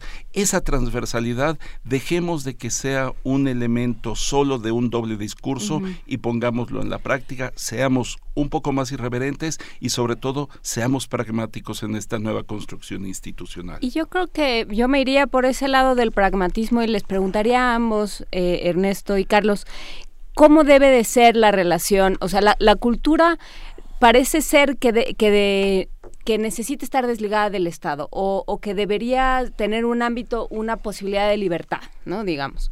Pero pero no puede estar desligada del Estado. ¿Cómo debe eh, adoptar el Estado a la cultura? cómo debe eh, relacionarse el Estado con la cultura y cómo está esto planteado en esta iniciativa de, de Secretaría de Cultura. Carlos Villaseñor. Mira, eh, Luisa, buen día, no te había saludado. Buenos días. Aquí me parece que es muy claro, ha habido estas discusiones eh, durante los últimos 20 años que si el Estado es el responsable de la cultura no es el responsable de la cultura. Aquí debemos ser clarísimos, la cultura la hacen las personas todos los días en sus interacciones. No queremos ni deseamos ni estamos buscando que la institución sea la responsable de la iniciativa cultural o anime el desarrollo, desarrollo cultural. Nada más lejano a eso. La responsabilidad de la institución gubernamental es generar las condiciones legales, administrativas, presupuestales, para que el proceso cultural, el desarrollo cultural, se dé de la mejor manera. Fundamentalmente, garantizar el pleno ejercicio de los derechos culturales a la población, que me parece que ese es un área donde la iniciativa tendría áreas de oportunidad, pero no es la única. ¿Qué otros procesos eh, promueven empoderan el desarrollo cultural? Desde luego la creación, el fomento a la creación, la educación, la capacitación, la profesionalización, la promoción y la difusión artística, pero también la promoción, la conservación eh, del patrimonio cultural, pero no solo el artístico, no solo el histórico, el arqueológico, sino también tenemos que hablar de otros patrimonios y ahí también la iniciativa hasta el momento es omisa, como es, por ejemplo, el patrimonio inmaterial, del cual México eh, tiene responsabilidades derivadas de la Convención del 2003. Pero también, y ahí es un área que Ernesto tendrá mayor, eh, mayores posibilidades de ampliarlo, pero también hay responsabilidades de dotarle a los creadores, a los artistas, de las condiciones para que los símbolos, los códigos, los significados que producen y que son tan importantes en una sociedad del conocimiento circulen de la mejor manera y los creadores tengan la retribución que les corresponde por su creación. Eh, por otra parte también están las áreas de turismo, de desarrollo social, de seguridad pública, que no pueden ser desatendidas en la relación con la, con la, con la Secretaría de Cultura. Entonces, es un panorama sumamente amplio que desde luego va más allá de, lo que tradicionalmente ha sido nuestro país, que es el ámbito educativo. Esto no significa que el proceso de desarrollo cultural se desvincule del proceso educativo. Desde luego, el proceso educativo, que es la transmisión de conocimientos, tendrá siempre que contar con el contenido producido por el área cultural. Lo que está cambiando es que el desarrollo cultural ya no solo está condicionado por la lógica de la producción de contenidos educativos, sino para atender todas estas áreas de las que he hablado eh, hace unos momentos. Claro. Ernesto Piedras. Mira, y siguiendo con lo que comenta Carlos, yo creo que también estamos muy acostumbrados a hablar en singular, la cultura, y como economista yo sugeriría, ¿por qué no lo hacemos en plural? Al menos una segmentación de esa cultura, industrias culturales, industrias creativas que tienen viabilidad de pasar por procesos de mercado esa a veces es indistinguible de otros bienes y servicios. Pero hay una cultura, y voy a usar un término que siempre me genera mucho rechazo, no me gusta, pero es, hay mucha cultura que no tiene implícita rentabilidad en su proceso, que no es autosustentable y es inequívocamente responsabilidad del Estado, ¿sí? No de moldearla, no de dirigirla, pero sí de garantizar que esta reproducción de contenidos simbólicos y de traducciones permanezca en una sociedad y no esté en riesgo por su falta de viabilidad económica. Y yo creo que ahí hay también un trabajo muy importante. La siguiente pregunta dentro de este o cuestionamiento en este pragmatismo es ¿y cómo van a estar las tripas de la Secretaría de Cultura? Ya Carlos describió la parte patrimonial, material e inmaterial, pero por ejemplo, yo sí pienso que debemos tener una estructura institucional de siglo XXI y pensando en el siglo XXII. Por ejemplo, tener un área dedicada a la planeación eh, cultural hemos generado indicadores, estudios, pero los vemos en muchos libreros y discos duros, pero no lo vemos en la ejecución, no los vemos siendo utilizados en la ejecución de políticas culturales. Entonces, ahí hay un campo, industrias culturales e industrias creativas, hay muchos creadores que operarían mucho mejor si tuvieran acceso a recursos financieros, a recursos de mercadotecnia, acceso a sus audiencias. El creador es muy malo para acceder a sus audiencias. Ahí hay un campo de apoyo que se puede ejercer desde esta Secretaría. Y estoy hablando solo de lo económico,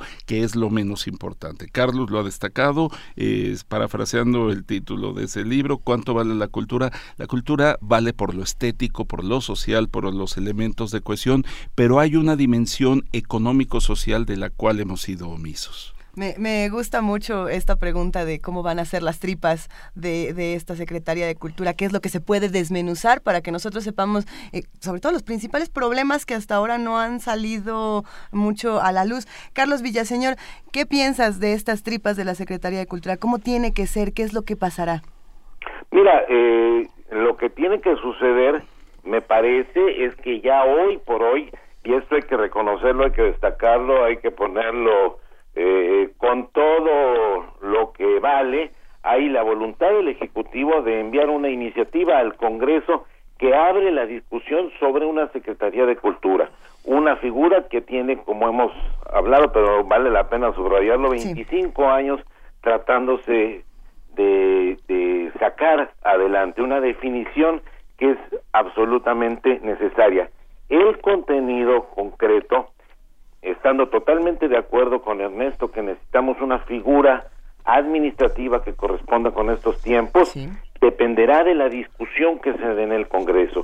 Yo creo que es en el Congreso donde se deberá eh, definir claramente la figura jurídica y acotada la discusión a cuál es la figura jurídica basada en el sentido que debe tener una Secretaría de Cultura e insisto en los tiempos de eh, la, eh, de las sociedades del conocimiento y de un mundo totalmente interactivo interconectado donde las instituciones gubernamentales tienen que darle a los mexicanos algo que ya Amartya Sen decía desde finales del siglo XX y que le valió eh, el premio Nobel de economía, nada menos que de economía, que es que le demos a las personas las habilidades, las capacidades para poder alcanzar aquello que tienen razones para valorar.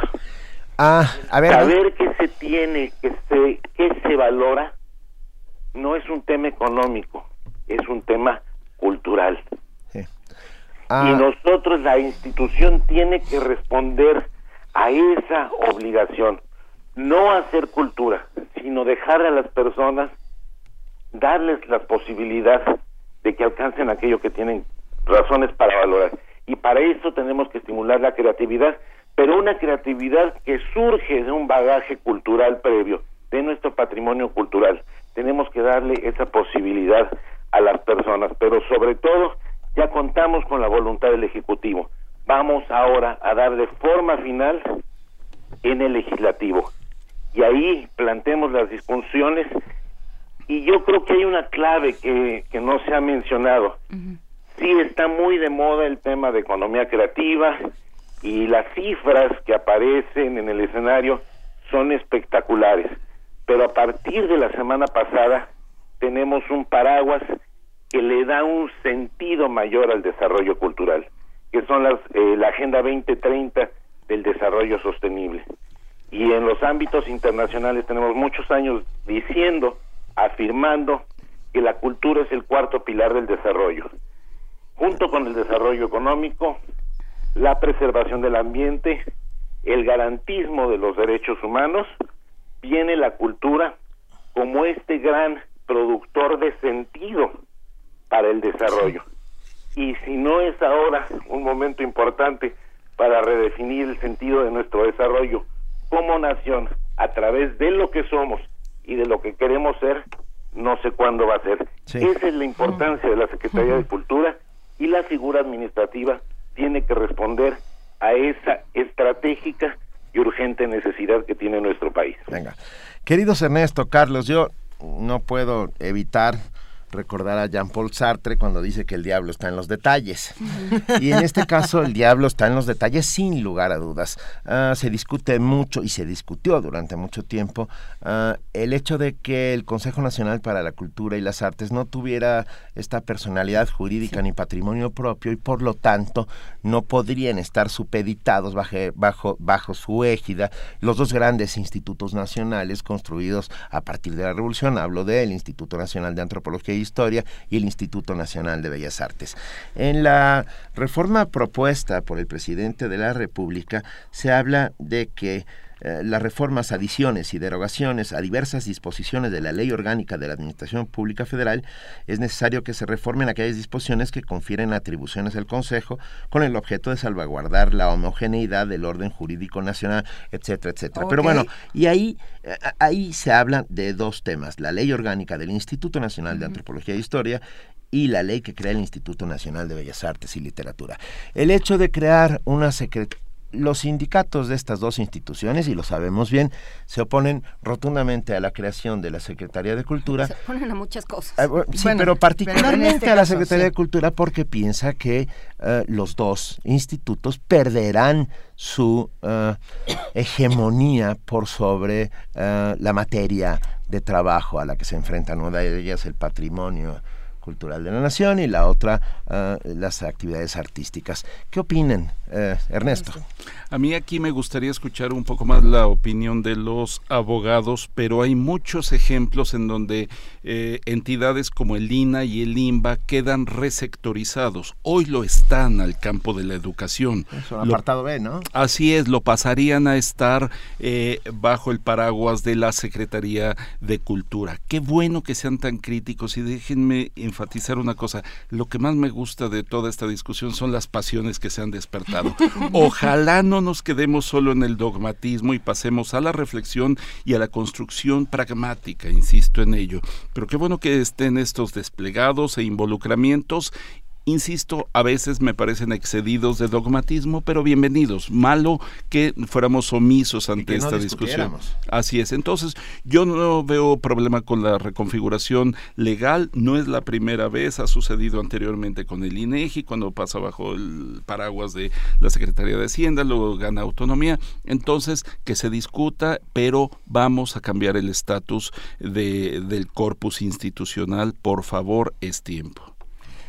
Carlos Villaseñor, ya casi tenemos que terminar esta conversación, aunque no quisiéramos, se nos, se nos va un poco el tiempo, pero en este texto de la Secretaría de Cultura que viene, este texto que apareció en la, en la jornada, había un momento en el que, en el que mencionabas esta opinión pública y esta queja que se tiene sobre, y, sobre todo una duda, si, si el Ejecutivo Federal tiene la capacidad eh, para manejar un, proyecto como este, una iniciativa como esta. ¿Qué opinas y, y por qué esa es la opinión que más está eh, dando la vuelta en este momento? Bueno, yo lo que opino es que eh, vivimos en un régimen democrático donde precisamente eh, las instituciones aseguran la continuidad de los proyectos, pero no nos desvinculan de la necesidad de participar. aquí lo que tenemos que hacer nosotros es, más allá de que tengamos dudas o no tengamos dudas o de que se expresen eh, cuestionamientos en este sentido, eh, lo que se tiene que hacer es cumplir con este procedimiento de llevar a la, al foro democrático, a la discusión pública, al diálogo eh, abierto, público, propositivo y corresponsable en el legislativo, la, la conformación de la de la secretaría pues de la forma final que adoptará la secretaría de cultura. Yo creo que eh, tenemos muchos años eh, dependiendo de, de si nos salió bueno si nos salió malo de a ver cuánto quieren a ver si cuánto se dispone. No yo creo que este es un punto donde especialmente la ciudadanía que es la beneficiaria final el trabajo de la Secretaría debe participar y debe eh, proponer cosas. Eh, ese es el sentido de, del, comentario. ok, hay gente que tiene dudas, hay gente que dice que, que no es posible, vayamos y discutámoslo en el Congreso, que es el foro donde se debe definir la forma final de la Secretaría de Cultura. Y yo quisiera regresar un poco al comentario que decía Ernesto. Si vemos en la iniciativa eh, de creación de la Secretaría de Cultura, no hay ningún apartado, título, capítulo, artículo que hable de modificación, de reforma, que reforme como tal a ninguna de las leyes de creación de los institutos ni a la Ley Federal de Zonas y Monumentos. Esas leyes no cambian y como tal son de observancia obligatoria por parte de la Secretaría de Educación Pública, por parte de la Secretaría de Cultura y por parte de todos los mexicanos. En este orden de ideas, los institutos pasarían de depender de una secretaría a otra. El problema que se presenta con esto es la discusión de las condiciones laborales, de las prestaciones legales, de las prestaciones fuera de contrato, que será un tema que obviamente es de la mayor importancia para los sindicatos y tendrá que ser discutido, pero que no puede, desde luego, definir el sentido de la Secretaría de Cultura, de aquella Secretaría que en gran parte constituirá este sentido del desarrollo que es necesario para México en el siglo XXI, mucho más allá de la economía creativa, quiero insistir en ello, en cuanto al desarrollo sostenible, okay. en cuanto a este cambio de paradigma. Tenemos, Carlos Ernesto, que hacer una segunda parte de esta mesa redonda, me, me queda clarísimo. Eso, sobre todo porque eh, habrá que decir que ayer se, ya se repartieron las comisiones en la Cámara de Diputados, le ha tocado al PAN la, la Comisión de Cultura, no sabemos el nombre del nuevo presidente de esta Comisión de Cultura, lo sabremos próximamente, pero bueno, vamos a ver cómo avanza por ahí. Los culminamos tarde de nuevo aquí, no sin antes un último comentario del maestro Ernesto Piedras que está con nosotros esta Mil gracias, sí, eh, una segunda y una enésima conversación, mil gracias, porque si no es aquí en donde y por ejemplo, yo creo, yo creo que lo que hay que hacer es sumar los elementos que queremos. ¿Cuál agregaría yo, Benito, todos? Es y si construimos un servicio civil de carrera, un capital humano para la política cultural, la diplomacia lo ha intentado, el sector financiero, la cultura lo merece, tener verdaderos profesionales, eso tenemos más elementos desde aquí. Hay una larga lista de elementos que podemos construir, insisto, política fiscal. Carlos apuntó la conectividad, le pongo números a sus comentarios. Hoy cuatro de diez elementos creativos que intercambiamos son por la vía digital. Nos hemos convertido en el Telecom, ese hombre de la comunicación a distancia en intercambios creativos. Hay una agenda de trabajo muy grande, por eso da para seguir discutiendo aquí y en muchos foros. Tendremos que ver si la y esta váyanlo pensando para la próxima discusión de la creación de más de la creación de más burocracia, de cómo funcionará de burocracia especializada. Eh, sí, pero bueno, ya hay burocracia, ya hay politización, ¿eh? Nada más le vamos a cambiar el estatus. Y Ernesto también se repiten un montón de funciones sustantivas dentro de la administración pública federal hay en tema de, escala. Eliminas comunicación social, áreas jurídicas, etcétera, de estructuras multiplicadas. Carlos Villaseñor. Con, los abogados no se metan, ¿eh?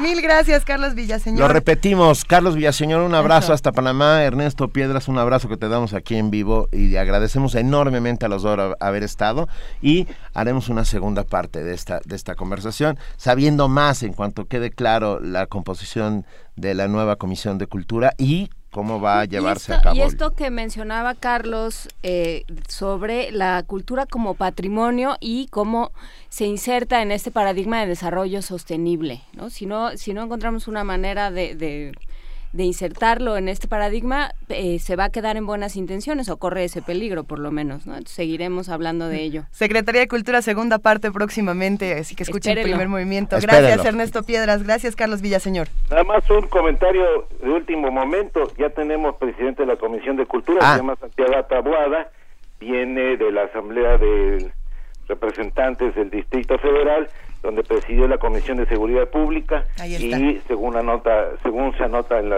en la prensa, no tiene experiencia en cultura. No, ah, tiene la segunda pues llamada. Pues, perdón, pero perdón, cumple con los requisitos. Cumple con los requisitos, ¿eh? con la iglesia hemos topado, Sancho. Este, gracias a los dos por estar esta mañana con nosotros. Gracias Un abrazo. a todos. Primer movimiento. Escucha la vida con otro sentido. La huella imborrable. Palabras de un testigo de la infamia, Félix Hernández Gamundi. A 47 años de una herida siempre doliente.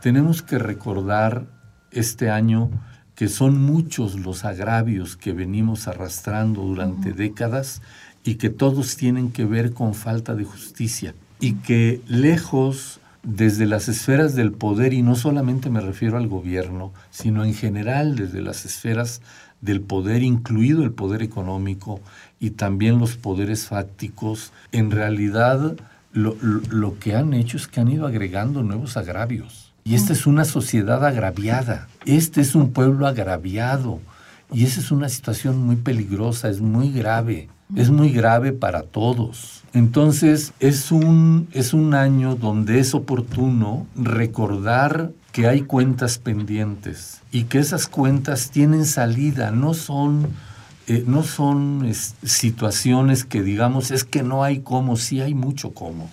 E, eso es lo, lo, lo importante. Y nosotros en este año tenemos que insistir en estos agravios y en estas demandas acumuladas, pero también tenemos que insistir que estas luchas porque eh, se salde la cuenta de estos agravios no quede ahí, sino que sea solamente una lucha que tenga condiciones para incorporarse al engranaje que van construyendo los mexicanos y que entre todos seamos capaces de hacer que ese engranaje avance hacia la construcción de un nuevo país, de un nuevo modelo de convivencia, de, un nuevo pacto social entre los mexicanos, basados en estos principios de, justicia, de igualdad, de libertad.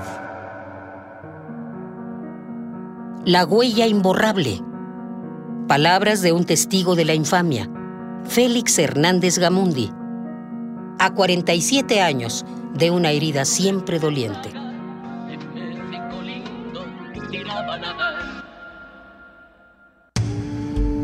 Primer movimiento. La vida en otro sentido.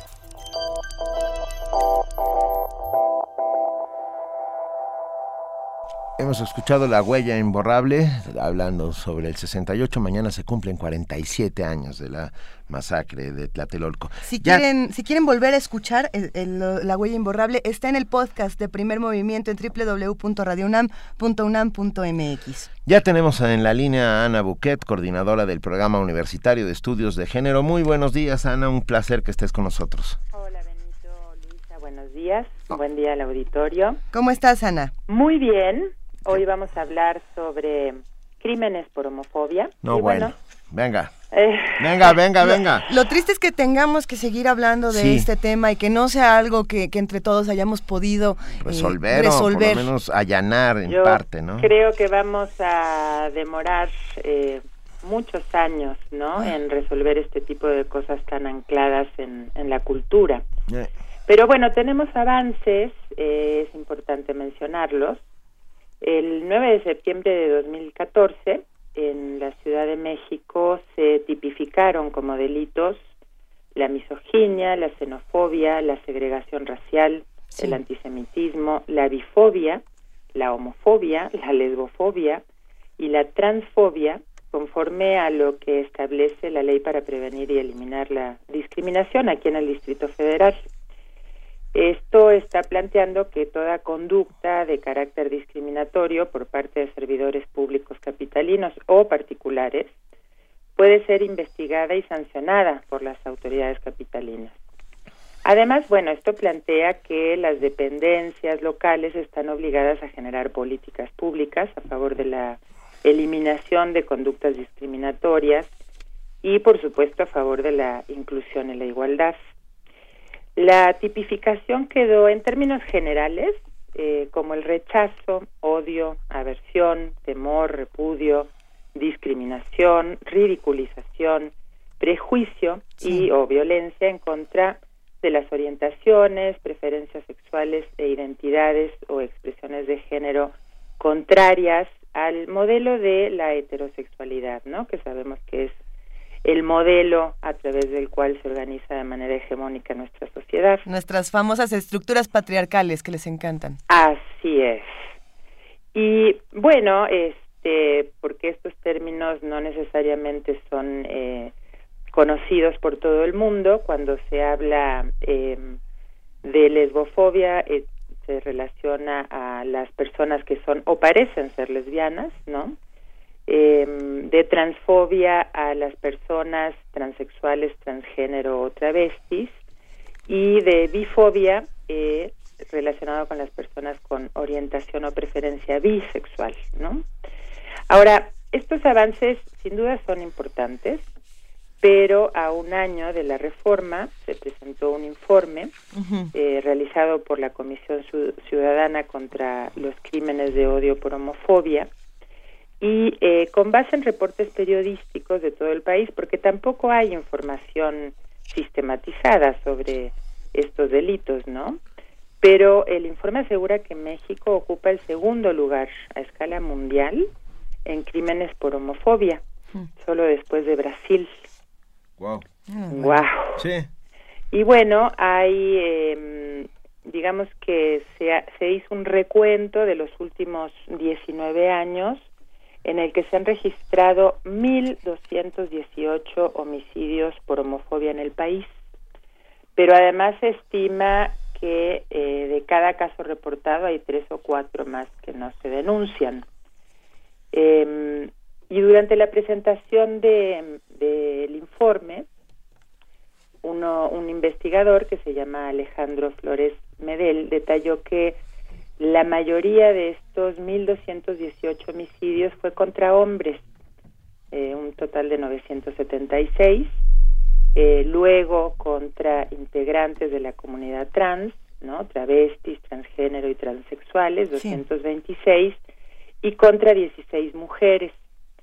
Que aquí hay un caso interesante porque a veces, eh, en el caso de las mujeres, se plantea que está subreportado porque muchas veces eh, cuando se encuentran mujeres asesinadas se pueden eh, catalogar, digamos, como que fue un feminicidio, ¿no? Y no se sabe si cuál de las dos eh, fobias es la que está actuando para, para agredir a las mujeres.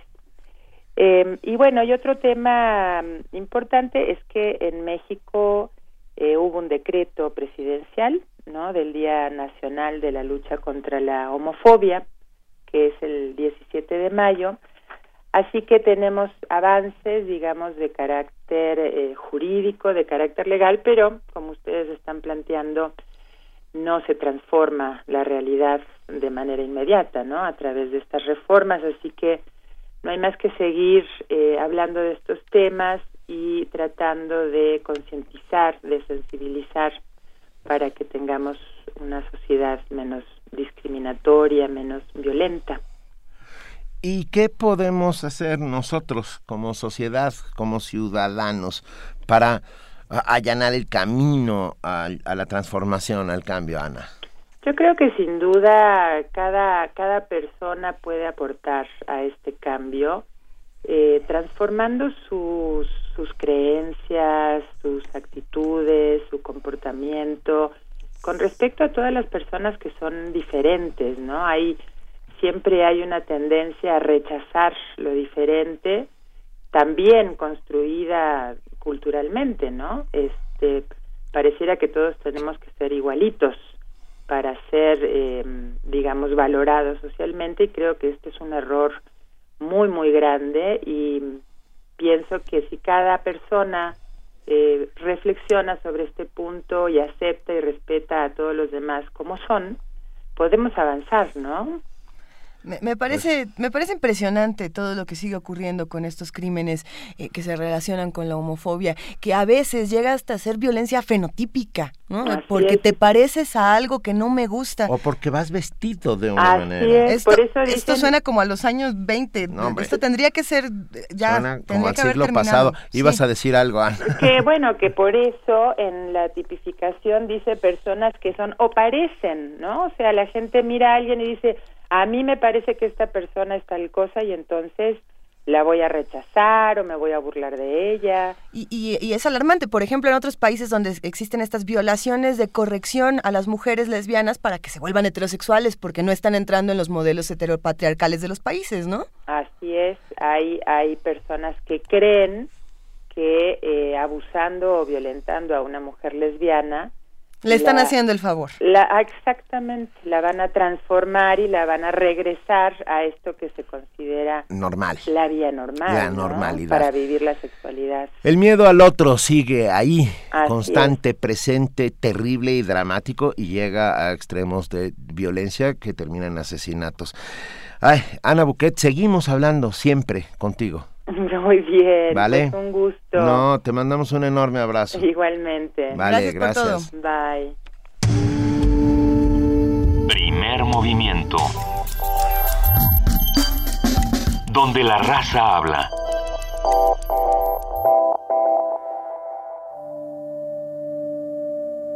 El 26 de septiembre de 2014, un comando de la Policía Municipal de Iguala Guerrero atacó a estudiantes de la normal rural de Ayotzinapa. 43 jóvenes desaparecieron. Nos empiezan a rafaguear, nos empiezan a balasear. Nos decían cállense, ustedes se lo buscaron. Le quitaron el rostro, lo torturaron, lo golpearon. Radio UNAM recuerda la desaparición de los estudiantes normalistas de Ayotzinapa con una serie especial. Si hay olvido, no hay justicia. 43 poetas por 43 artistas sonoros por 43 días de transmisión. En las frecuencias de Radio UNAM. Habla Andrés Manuel López Obrador. Gracias a tu confianza, donde gobierne Morena, ningún joven que quiera ingresar a la universidad será rechazado. Y en el Distrito Federal, donde somos mayoría, no habrá aumentos impuestos. Cuando Morena triunfe en la República, nadie se quedará sin trabajo, como lo hizo el presidente Roosevelt en Estados Unidos. Combatiremos la corrupción que nos ha llevado al despeñadero. Y si por ser honesto, por actuar con responsabilidad social y luchar por la vía pacífica me acusan de populista, que me apunten en la lista. Morena es la esperanza de México. Coloquio Internacional Tejiendo Diversidad. Encuentro en el que la literatura, identidad y género se dan la mano. Del 7 al 9 de octubre, Auditorio del Museo Universitario Arte Contemporáneo. Condiciones, costos e inscripciones en www.universodeletras.unam.mx. Organiza Difusión Cultural UNAM en el contexto de la Cátedra Extraordinaria de Fomento a la Lectura José Emilio Pacheco. Programa Universitario de Fomento a la Lectura, Universo de Letras. Primer movimiento. Información azul y oro. Son las 8 de la mañana con 59 minutos. Es momento de que pasemos a nuestro corte informativo de las 9 con nuestra compañera Elizabeth Rojas. Buenos días, Elizabeth. ¿Qué tal, Luisa? Buenos días.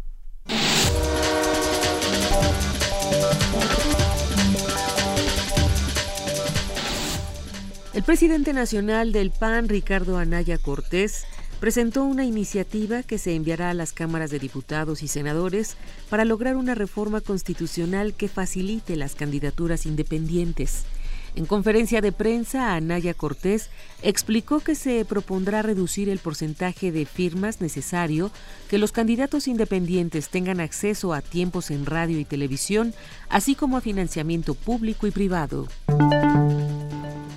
El presidente de la Comisión Nacional de los Derechos Humanos, Luis Raúl González Pérez, afirmó que la única verdad que la sociedad debe tener presente en el caso Iguala es aquella que se basa en evidencias sostenibles y en una investigación seria y responsable.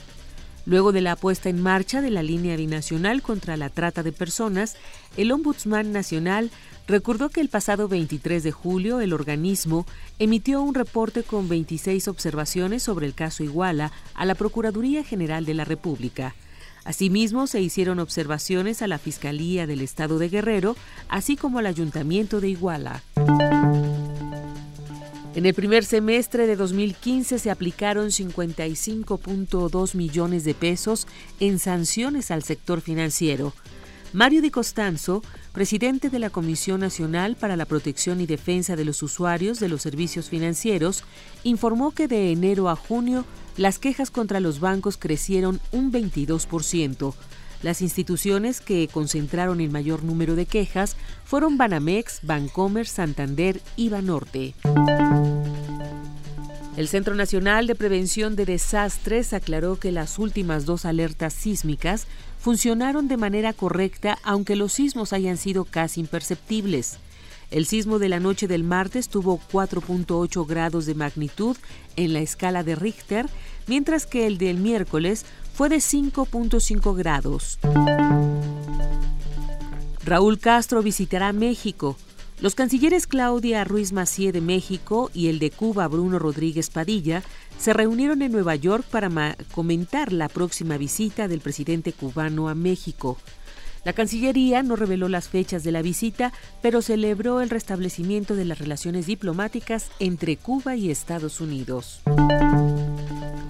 En información internacional, las incursiones de Rusia son bienvenidas, mientras que no sean para el apoyo del gobierno, afirmó John Kerry. El secretario de Estado de los Estados Unidos, John Kerry, afirmó hoy que su país apoya todos los esfuerzos sinceros para luchar contra el ISIL y sus grupos afiliados.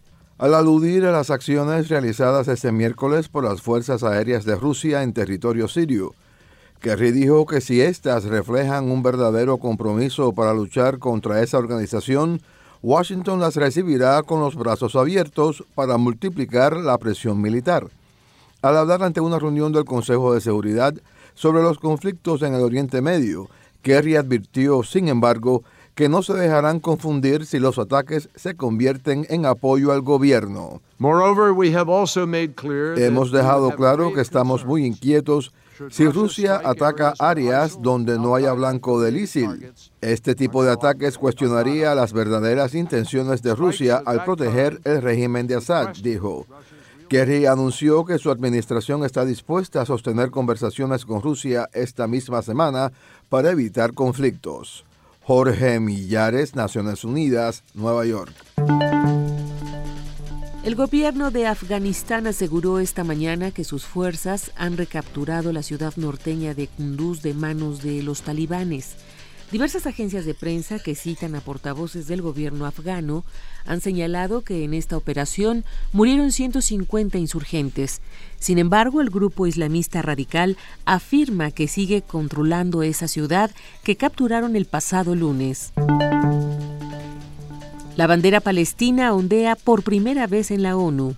La bandera del Estado de Palestina ondea a partir de hoy en la sede de Naciones Unidas, un momento de orgullo y esperanza para los palestinos en el mundo, dijo el secretario general de la ONU en una sencilla ceremonia para izar ese estandarte, en la que participaron el presidente palestino Mahmoud Abbas y el presidente de la Asamblea General Mogens Ligetov. Ban Ki-moon subrayó que espera que el simbolismo de ese acto responda al llamado del pueblo palestino y la comunidad internacional de que una solución de dos estados, Israel y Palestina, conviviendo lado a lado, es alcanzable. Ahora es el momento de apoyar iniciativas que preserven la solución de dos estados y crear las condiciones para un retorno a las negociaciones sobre la base de un marco acordado, dijo el secretario general. Por su parte, el presidente palestino Mahmoud Abbas subrayó que se trata de un histórico momento en que el pueblo palestino se encamina hacia la libertad y la independencia e instó a los palestinos en todas partes a izar la bandera como símbolo de su identidad. El amanecer está llegando, sin duda, y pronto llegará el día en que se levante esta bandera palestina en Jerusalén como capital del Estado palestino, dijo Abbas. La Asamblea General de la ONU aprobó el pasado 10 de septiembre la resolución que autorizó el izamiento de ese estandarte. La decisión fue adoptada tras un acalorado debate por 119 votos a favor, 8 en contra, entre ellos los de Estados Unidos e Israel, y 45 abstenciones. Palestina es un Estado observador no miembro de la ONU. Rocío Franco, Naciones Unidas, Nueva York. En China, una serie de paquetes bomba causaron la muerte de siete personas, así como decenas de heridos. Esto en la ciudad de Luizhou, al sur del país, en la región autónoma de Guangxi. Las imágenes distribuidas en redes sociales mostraban un edificio derrumbado y varios cráteres a consecuencia del estallido. Las explosiones se registraron un día antes de que China celebre su Día Nacional y comience la llamada Semana Dorada, siete días festivos que forman una de las grandes temporadas turísticas anuales en el país. La policía china ha señalado que las bombas se encontraban dentro de paquetes enviados a través de servicios de mensajería. En Gran Bretaña, a partir de este jueves, será ilegal fumar en toda clase de vehículos con menores de edad a bordo. De acuerdo con esta nueva ley, todos los vehículos privados que la incumplan serán sancionados, incluyendo al conductor o a cualquiera de los pasajeros. La multa asciende a 50 libras, casi 1.300 pesos mexicanos. La medida busca evitar que los menores se conviertan en fumadores pasivos. De acuerdo con los especialistas, la inhalación del humo de tabaco provoca meningitis, bronquitis, neumonía, cáncer y agravar el asma. La Fundación Británica del Pulmón estima que hay más de 430 mil niños expuestos cada semana de forma pasiva al humo dentro de los coches.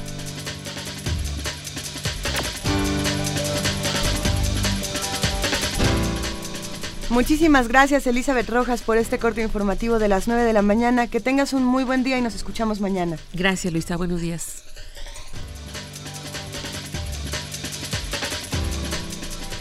Escuchemos ahora Si hay olvido, no hay justicia, producción de Radio UNAM, donde estamos recordando a los 43. Esto es El silencio de la ausencia 1 de Francisco de León, en la producción de Arfaxado Ortiz y en las voces de José Luis Reza Arenas y Margarita Castillo.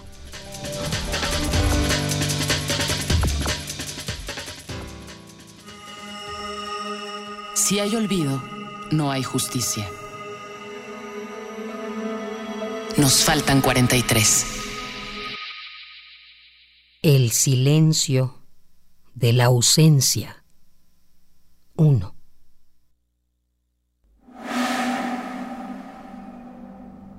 Abrió los ojos. No pudo ver nada. El lodo le nublaba la vista por completo. Le ardía. Quiso gritar, gritar, gritar, gritar. Gemir al menos, pero la tierra mojada, la sangre en fuga, fuga, fuga. Se convirtieron en su lengua en un sabor imposible de degustar que lo enmudecía. Elevó un poco la cabeza para respirar. Tomó aire largamente. Al hacerlo, pudo sentir el sabor del silencio que le rodeaba, de la muerte que ocurría a su alrededor pero también podía sentir la piel adentro, próxima y ansiosa. Quiso rezar un Padre Nuestro, pero las palabras se le agolpaban, imposibles. Padre Nuestro, dijo una vez mientras con la todavía sucia palma de la mano trataba de limpiar sus ojos. Logró ver a lo lejos las luces de lo que sabía que era su pueblo. Padre nuestro. Repitió. Nuestro. Nuestro. La palabra lo abarcaba todo. Lo que su mirada cansada alcanzaba a reconocer. La tierra en su boca que ahora sabía diferente. Nuestro. Nuestro repitió una y otra vez como si en ello se le fuera la vida. Y en ello se le iba. Su tacto reconoció lo que desde la tierra se eleva por sobre la muerte. Nuestro.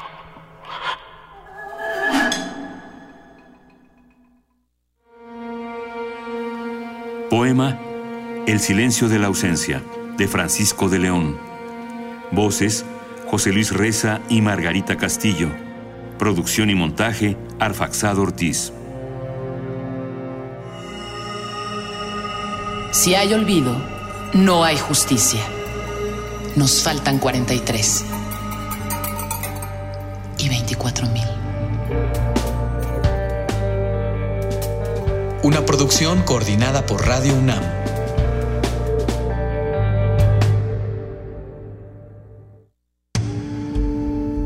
Movimiento. Escucha la vida con otro sentido. 9 de la mañana, 11 minutos. Bueno, eh, los boletos para eh, Bellas Artes ya se los ganó Hugo Ibarrola Macuset, que contestó perfectamente eh, acerca del personaje que preguntábamos de qué ópera era y dijo la flauta mágica. Hugo Ibarrola Macuset, muchas gracias. Ya se comunica contigo, Vania Noche, para para decírtelo. Y tenemos muy rápidamente, antes de entrar a nuestra mesa del día, un comunicado a la comunidad universitaria. La madrugada de hoy, a la 1.15 horas, un grupo de aproximadamente 20 personas encapuchadas irrumpieron las instalaciones de la Unidad Xochimilco de la Universidad Autónoma Metropolitana, saltando las rejas de calzada del hueso y bombas, y en una actitud agresiva hicieron saber al personal de base y de confianza que se encuentra en las instalaciones que tomaba la unidad, arguyendo que se sumaban a un supuesto paro nacional de diversas instituciones de educación superior. La forma y la hora en que este grupo llevó a cabo la acción anteriormente señalada no puede ser reconocida por la unidad Xochimilco. No obstante, el personal que se encuentra al interior de la unidad no ha respondido ni responderá, responderá a la actitud beligerante del mencionado grupo, por lo que se informa que los accesos a la unidad Xochimilco han sido tomados por el multicitado grupo. Lo anterior se hace del conocimiento de la comunidad universitaria, subrayando que los trabajadores que se encuentran en la unidad no responderán a las agresiones de que han sido objeto, lo cual incluye no enfrentar a este grupo para impedir esta acción a todas luces ilegal. Y está firmado por la doctora Patricia Alfaro Moctezuma, la rectora de la unidad Xochimilco, y el licenciado Joaquín Jiménez Mercado, secretario de la unidad. Eh, en este momento tendremos eh, dentro de un rato que saber cómo ha avanzado esto. La unidad Xochimilco de la Universidad Autónoma Metropolitana ha sido tomada por un grupo que no se sabe exactamente cuáles son sus intenciones. Nos solidarizamos. por supuesto, nos solidarizamos con la unidad, con la Universidad Autónoma Xochimilco y nos vamos a nuestra mesa del día. La mesa del día. Es tiempo de mundos posibles y esta mañana vamos a hablar, como todos los jueves, con el doctor Alberto Betancourt, doctor en Historia, profesor de la Facultad de Filosofía y Letras de la UNAM y coordinador, coordinador del Observatorio del G20 de la misma facultad. Alberto Betancourt no está aquí. Está en, Colombia. Está en Colombia y desde Colombia hacemos este enlace con él. Alberto, buen día. Hola Luisa Benito, buenos días, ¿cómo están? Estamos muy bien, muy contentos de, hablar contigo. Muchas gracias, igualmente le mandamos un afectuoso abrazo a todo el auditorio de Radio UNAM, aquí desde la Gran Colombia, donde nos encontramos, pues podríamos decir que cubriendo o sirviendo como testigos en el cuarto Congreso Latinoamericano de Etnobiología y el quinto Congreso Colombiano de Etnobiología, y pues si les parece bien, Benito Luisa, pues podríamos eh, hacer un comentario respecto a lo que significa este evento académico. Por, supuesto. Bueno, pues miren, yo quisiera decir que se trata de un evento relativamente inusual en el que se han congregado aproximadamente 600 investigadores procedentes de nueve países de América Latina y su originalidad consiste en que una parte integrante muy importante del Congreso no son solamente los académicos, sino sobre todo los académicos de origen indígena y las propias organizaciones y representantes de comunidades indígenas que se han integrado a la dinámica del Congreso. En ese sentido, podríamos decir que esta eh, reunión de etnoecólogos pues es muy original en términos de que ha experimentado concluir con esas prácticas discriminatorias que en algunos momentos ha cometido la antropología, por ejemplo, cuando le llama informantes a las personas que dentro de una comunidad brindan información y claves para decodificar una cultura y pues ha puesto en práctica algunas metodologías novedosas como son por ejemplo los conversatorios que se han realizado en las mañanas en las cuales las comunidades indígenas dialogan como debe ser de tú a tú con los investigadores académicos. Yo diría que pues eh, hace casi ya medio siglo que Rodolfo Kusch planteó en su libro clásico América Profunda la necesidad de emprender la aventura intelectual de pensar nuestro continente de un modo propio. Eh, él planteó en ese libro una continuidad entre el pasado y el presente y la necesidad de rescatar la sabiduría de vida de los pueblos de la región, asumiendo la obligación intelectual de reconocer que las actuales representaciones de lo que somos, Luisa, Benito, son insuficientes porque no atienden al sustrato social que nos define. Vean ustedes qué tarea tan interesante se planteó Rodolfo Kusch, un autor que ha sido evocado en la convocatoria de este Congreso, en el sentido de admitir que la imagen que tenemos de nosotros mismos es una imagen que tiene muchas fallas porque entre otras cosas no ha logrado incorporar parte de nuestro ser. Kush, que ha sido un autor básico en este Congreso, ha planteado que se trata, por tanto, del desafío de asumir un nuevo eto científico en el sentido de que se trata de una verdadera aventura intelectual al margen del poder y practicar esta nueva representación de nosotros mismos implica también salir permanentemente de los gabinetes y los laboratorios para ir a buscar la sabiduría en las milpas, en los mercados, en los barrios. Y ese ha sido el espíritu de este evento que ha congregado aquí a personalidades tan importantes del pensamiento crítico como Arturo Escobar, con quien tuvimos oportunidad de conversar el día de ayer y realizarle una, eh, una entrevista.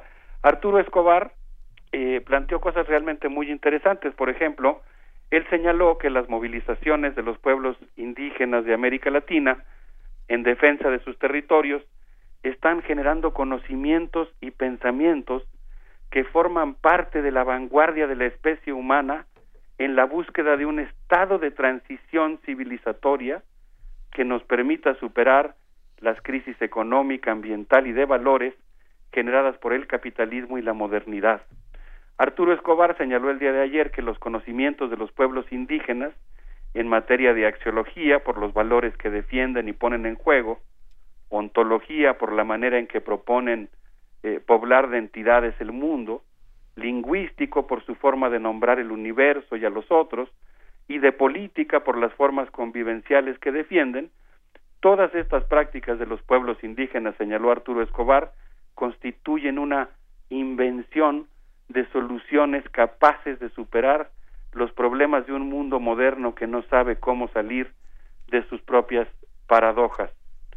Déjenme comentarles, Luisa y Benito, que pues ayer me tocó presenciar una cosa muy emocionante. Estuvo aquí un investigador profundo, conocedor del Amazonas, Carlos Rodríguez, y él, pues, eh, junto con Vicente Peña, que es un representante de una comunidad indígena que está en las, eh, digamos, en los adentros, ¿no? De la, del Amazonas, presentaron un eh, mueble muy singular, muy hermoso, que es una especie de boa formada por una gran cantidad de banquitos. Le voy a mandar la foto a Vania Nuche, a ver si nos pudiera hacer favor de subirla. Digamos que son banquitos como los que usan los boleros para sentarse. Ok. Solamente que están eh, grabados y labrados de tal manera que forman coyunturas de una inmensa boa. Y esta inmensa boa la utiliza, esta boa de banquitos, la utilizan eh, las comunidades en los pueblos del Amazonas para sentarse a dialogar. Les llaman bancos de pensamiento colectivo. Cada quien se sienta en una maravilla. Sí, no es hermosa. Van a ver la foto. Es una cosa preciosa porque obviamente pues el banquito puede serpentear, acomodarse para ser usado en cualquier recoveco de la selva. Volverse círculo. Exactamente, de repente desplegarse y ponerse en línea recta. Y lo que es más hermoso de esta concepción, que a mí me llamó mucho la atención, es que lo que plantean es que cada una de las partes tiene algo que hacer. Y se conecta. Exactamente, digamos, todo mundo tiene que pues cumplir con su responsabilidad comunitaria, ¿no? Entonces, pues es una idea muy hermosa de cómo el conocimiento individual se ensambla con el conocimiento comunitario. Carlos Rodríguez mencionaba ayer, cuando yo le pregunté si, bueno, si había tenido algún momento en su vida como investigador que pudiera ser el equivalente a una epifanía, algún momento en el que él hubiera descubierto algo sobre el mundo, sobre los pueblos indígenas o sobre sí mismo, que le hubiera provocado una sensación de éxtasis. Y él me decía, pues eso lo vivo cotidianamente. E, es una sorpresa cotidiana descubrir lo que saben los pueblos indígenas sobre los ecosistemas en los que viven, sobre las, eh, el serpentear del río Amazonas, cuya imagen mítica es justamente la boa, pero sobre todo me decía él la, el pensamiento indígena. Él dice que, por ejemplo, en una ocasión, caminando por uno de los afluentes del río Amazonas, eh, escuchó a un viejo que comenzó a recitar una poesía y nos mostró, dijo él, que en su cabeza el Amazonas tiene cuatro mil kilómetros de largo. Y en este sueño que él iba describiendo, los tucuní, por ejemplo, le dan una gran importancia al contar. Y cuando él empezó a describir este mapa mental que él tenía del Amazonas, nombró 180 ríos. Y cuando le preguntaron si conocía una especie de abejas, dijo que conocía a 125 especies de abejas.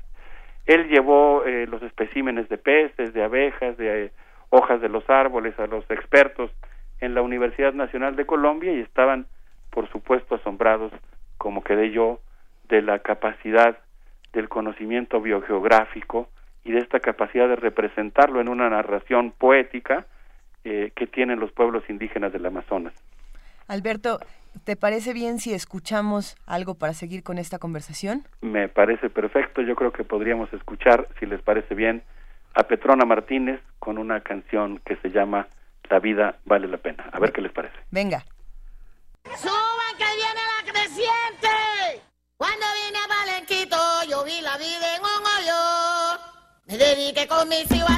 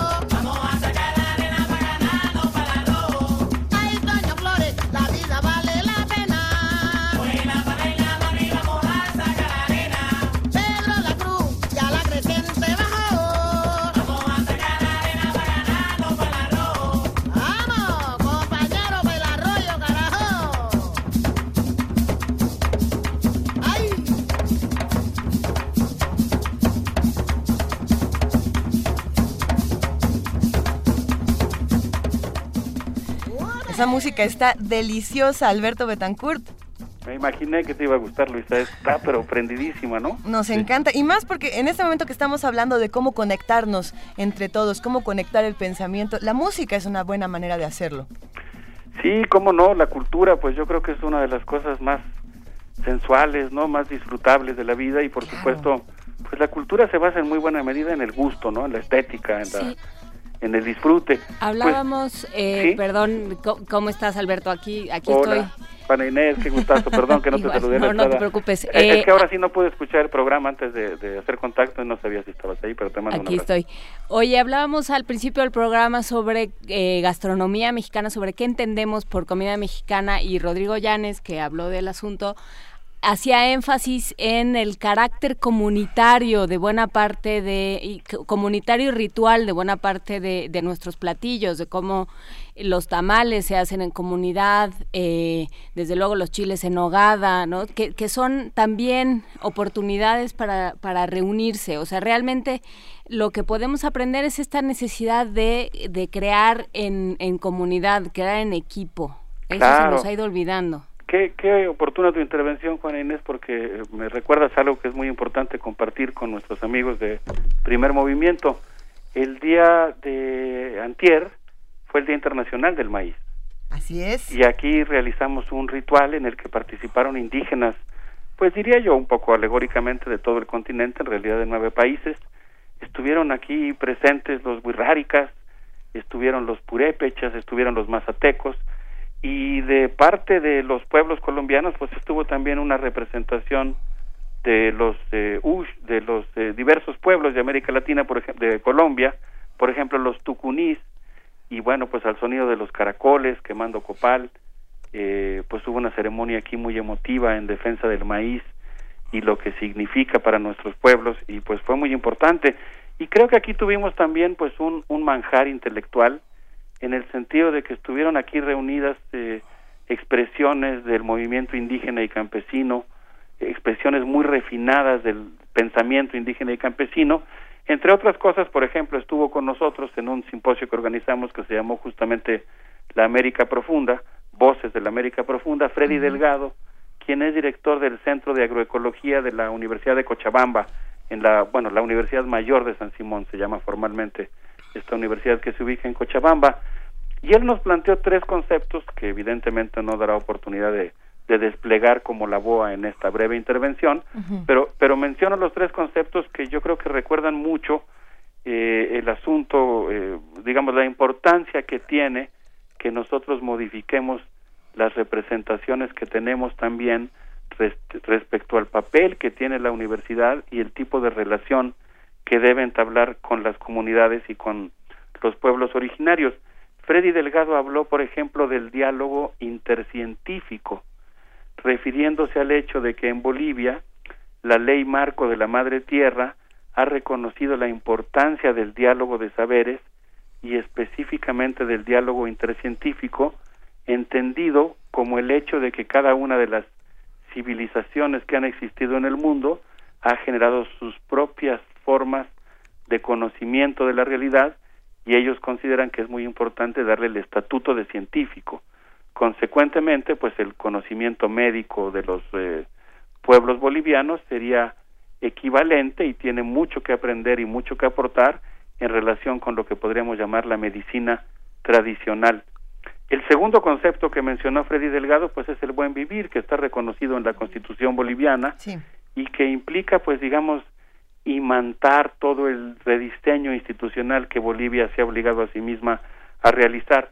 Y finalmente habló de un concepto que hemos evocado aquí en Mundos Posibles, eh, que es el concepto de desarrollo endógeno, y nos platicó de muchas cosas que tienen que ver con esta idea de que cada cultura, cada país, cada pueblo tiene sus propias fantasías políticas, no en un sentido peyorativo, sino en el sentido de que tiene sus propios deseos y los proyecta hacia el futuro y la importancia de que entonces los modelos de desarrollo tengan como indicadores eh, factores que expresan los valores de esa comunidad. Ayer Freddy ponía un ejemplo que tiene que ver con la comida, ahora que lo mencionabas.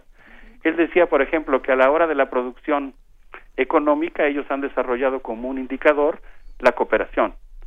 Puede ser que un producto sea bueno para el mercado o deje muchas ganancias, pero un indicador importante para la producción que ellos han establecido es que haya cooperación, que haya solidaridad, que haya bienestar.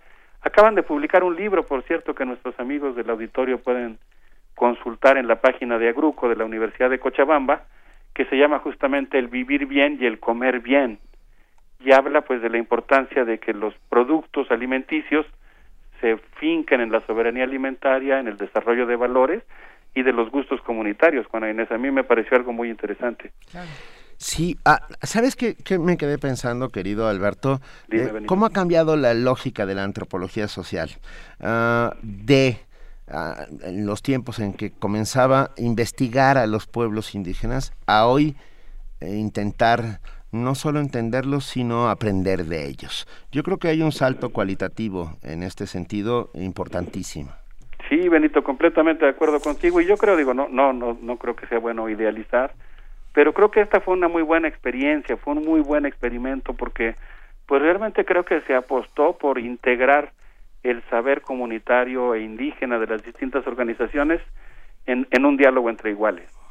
Y eso yo creo que va a producir cosas muy, muy interesantes. Ayer Arturo Argueta, que es el presidente de la Sociedad Latinoamericana de Etnoecología, eh, investigador de la, de la UNAM, señalaba que, bueno, pues este Congreso es en buena medida fruto de las relaciones de amistad entre México y Colombia que datan de más de 50 años. Él citó los casos de Olga Lucía Sanabria, Arturo Gómez Pompa, el propio Guillermo Bonfil Batalla, Trino Morales.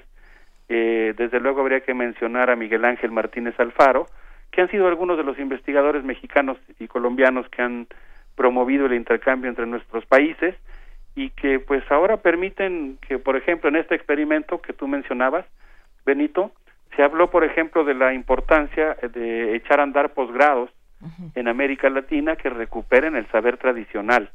Obviamente creo que aquí nadie cerró los ojos respecto a que desde el punto de vista filosófico no es cualquier cosa volver compatibles, conmensurables y establecer un diálogo entre sistemas de conocimiento que son diferentes.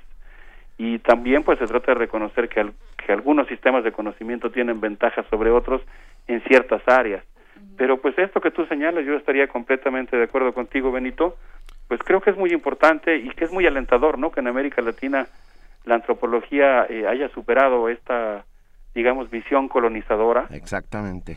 Hay que recordar que las primeras exposiciones de antropología en Francia, por ejemplo, pues prácticamente exhibían a los pueblos africanos como si fuera pues casi virtualmente un zoológico o un museo vivo, ¿no? Exacto. Y de aquellos tiempos a estos en los que se plantea el diálogo de saberes entre iguales, pues creo que se han dado mucho trecho y que eso es muy alentador. Ayer yo le preguntaba a Arturo Escobar qué opinaba respecto a cuál es la aportación que está haciendo actualmente América Latina, qué papel está jugando en el mundo, y él dijo algo muy muy bonito que mencionaba yo al principio de mi intervención. Él dijo que la resistencia que están oponiendo los pueblos indígenas a las mineras, a las eh, a las empresas petroleras, a las agroexportadoras representa la defensa de un territorio de solidaridad, justicia, y buen vivir comunitario que se opone a la barbarie del capital.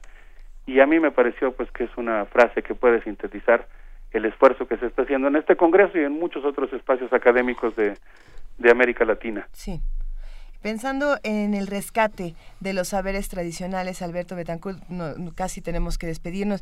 ¿Qué, nos toca a nosotros para hacer esta, este acto de recuperación? ¿Qué, ¿Qué, es lo que sigue, por ejemplo, después de este Congreso? ¿Hacia dónde tenemos que fijar nuestra atención? Qué bueno que me preguntas eso, Luisa. Pues miren, eh, hemos mencionado en el programa que el próximo año, en diciembre de 2016, se va a realizar en se van a realizar en México tres reuniones importantísimas la segunda cumbre del protocolo de Nagoya, que desde mi punto de vista es una opinión muy personal, no, no es la corriente, diría yo, quizás sí sea mayoritaria en el Congreso, pero no es la única, eh, que legaliza las actividades de bioprospección y que hay que modificarlo radicalmente. Se va a celebrar también la convención del Convenio de Bioseguridad de Cartagena, que toca el tema de transgénicos, y la cumbre de la, de la Convención de Diversidad Biológica. Aquí en el Congreso hemos estado platicando muchos investigadores y organizaciones indígenas de todo el continente respecto a la necesidad de presentarnos en Cancún, tratar de construir una interlocución responsable, rigurosa científicamente, con argumentos políticos que desde dentro de la convención nosotros fantaseábamos un poco, proponga una cláusula dorada como la que propusieron los revolucionarios en la Convención de Aguascalientes, que amplíe y expanda los derechos indígenas.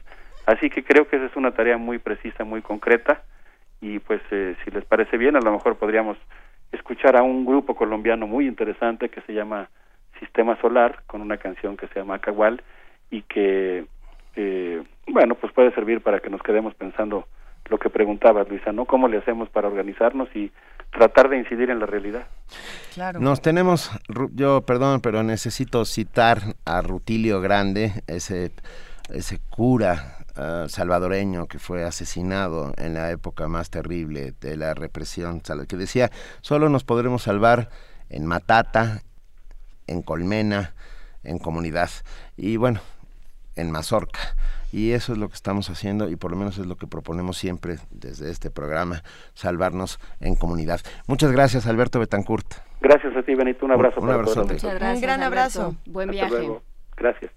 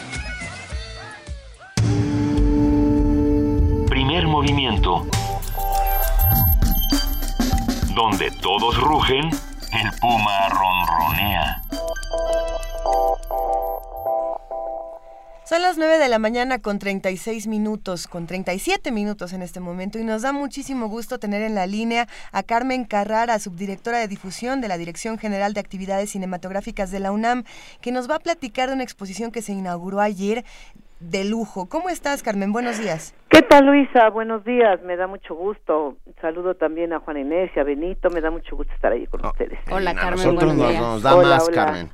A ver, toma uno, se filma. Así es, Benito. Se Pues mira, estamos muy contentos porque por fin, por fin lo logramos. Eh, la exposición está en el llamado Tren de Humanidades entre, si recuerdan, en que abarca desde filosofía y letras, derecho y economía y da a nuestras famosas islas. Entonces, estaba el espacio no era fácil, pero lo logramos. Creo que quedó una exposición muy interesante que les va a gustar muchísimo a los estudiantes, a nuestros maestros. Mira, Benito y este Juana Inés y Luisa, este es eh, el producto de una investigación larga de Rafael Aviña, este, del que va a surgir también un libro próximamente, yo creo que en noviembre ya está el libro, eh, de todas las películas que se han filmado en el campus, en CEU. Y bueno, pues es uno de los eventos eh, importantes de nuestro 55 aniversario que ya saben todos ustedes que hemos estado festejando y también el décimo aniversario de la declaratoria de Limba como monumento artístico del campus central universitario. Así que estuvo con nosotros este la maestra de la Lagunes que este ya deben conocerla. Ella es coordinadora del subcomité de preservación de este campus de Ciudad Universitaria. Y bueno, pues nos unimos este décimo aniversario, este 55, y nos coordinamos, tuvimos un apoyo del patronato al que le agradecemos mucho. Y pues mira, son paneles de seis metros por casi más de tres metros de altura. Entonces no era fácil en el exterior, casi semi-exterior.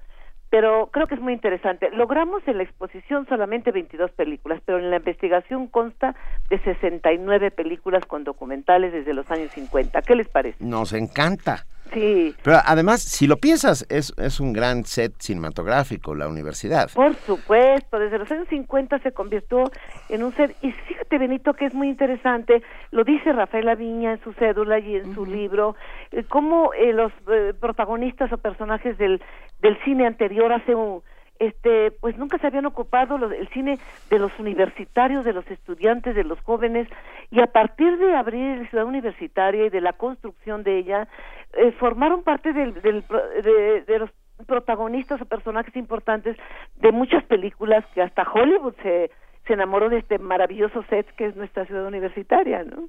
Claro, es, es el lugar para, digamos, pensando en ya tenemos el lugar, ahora pongamos estudiantes y por lo tanto hagamos películas sobre Claro, sobre estudiantes, de maestros, se nombra a, los, a los estudiantes, a los de arquitectura, a los, los trabajadores de la UNAM. La- todas estas películas recuerdan, no sé si cu- recuerdes tú, seguramente lo vas a recordar, Juana Inés, al escorpión negro. La película del escorpión negro. que entra, o tú Benito, porque son La- chicas, muy jóvenes, Juana Sí, Inés no. y, y Luisa. No, pero las hemos Pero escuchado Benito también mencionar. tiene cara de que no sabe de qué le estás hablando. Esa ver, la tenemos que más. ¿Cuál es esa, Carmen? Queremos Sí. saber. Hay una película que se llama El Escorpión Negro y es un escorpión enorme, gigantesco que entra a Seúl. Ah, ya me acordé. Eso es algo que yo necesito ver con, con urgencia, es Claro, fundamental. Luisa, tú necesitas verla. Sí, no, Vamos no, a hacer no. yo creo que un ciclo con la Mesa de la Lagunes ahí en el auditorio de, del Muncao, de ahí del, de, este, de, de su propio espacio de la coordinación, con algunas de estas películas que ya estamos tratando de conseguir para para tener este este este juego con la- las dos cosas y, ¿Qué ma- y los jóvenes también conozcan estas del rock, de universidades, de politécnico. Claro, toda la, la enorme rivalidad entre los dos equipos de fútbol americano que continúa hasta nuestros días. No ha ¿Te cambiado, no ha cambiado nada, ¿eh? No, ¿te acuerdas? Sí, no, no, por supuesto que me acuerdo. Sí, y bueno, viene desde estas películas de los 50 y desde la construcción este hasta güeros, por ejemplo, ¿no? Que tenemos ahí unas imágenes, una imagen de güeros. En el libro sí están están este eh, eh, pare- aparecen todas y este, resaltan imágenes de todas las películas de las 69 que se han encontrado, se encontró Rafa, pero eh, aquí en la exposición escogimos 22, un poco cronológicamente y un poco donde aparecía mucho más evidente este campus central, ¿no? Que es maravilloso. Así que estuvimos muy contentos, estuvo nuestra coordinadora, este Tere Uriarte, y este mucho público, pues que yo creo que ahí, bueno, se va, se va a abarrotar de público porque creemos que sea de interés general, que perdure, que no este, nos la dañen mucho, pero nos quisimos arriesgar porque yo creo que lo que les gusta a los jóvenes nos lo respetan, fíjate, como nuestras exposiciones de rejas. ¿Verdad? Por, supuesto, hacemos comunidad y desde aquí hacemos un llamado para ir a ver la, la, la exposición y conservarla. Es de todos, es para todos, es patrimonio universitario. Que vayan todos y que nos ayuden todos a conservarla. Claro que sí. Claro que sí. Un enorme, un enorme abrazo y un beso. No, pues yo también les mando besos a los tres y mucho agradecimiento de todo lo que eh, nos en esta ventana tan grande, tan importante, tan universitaria para nuestra filmoteca. No, para nosotros es un inmenso privilegio poder hacerlo. Mil gracias. Gracias por todo, Carmen. Hasta luego. A ustedes, a ti, Luis. Adiós. Primer movimiento. Escucha la vida con otro sentido.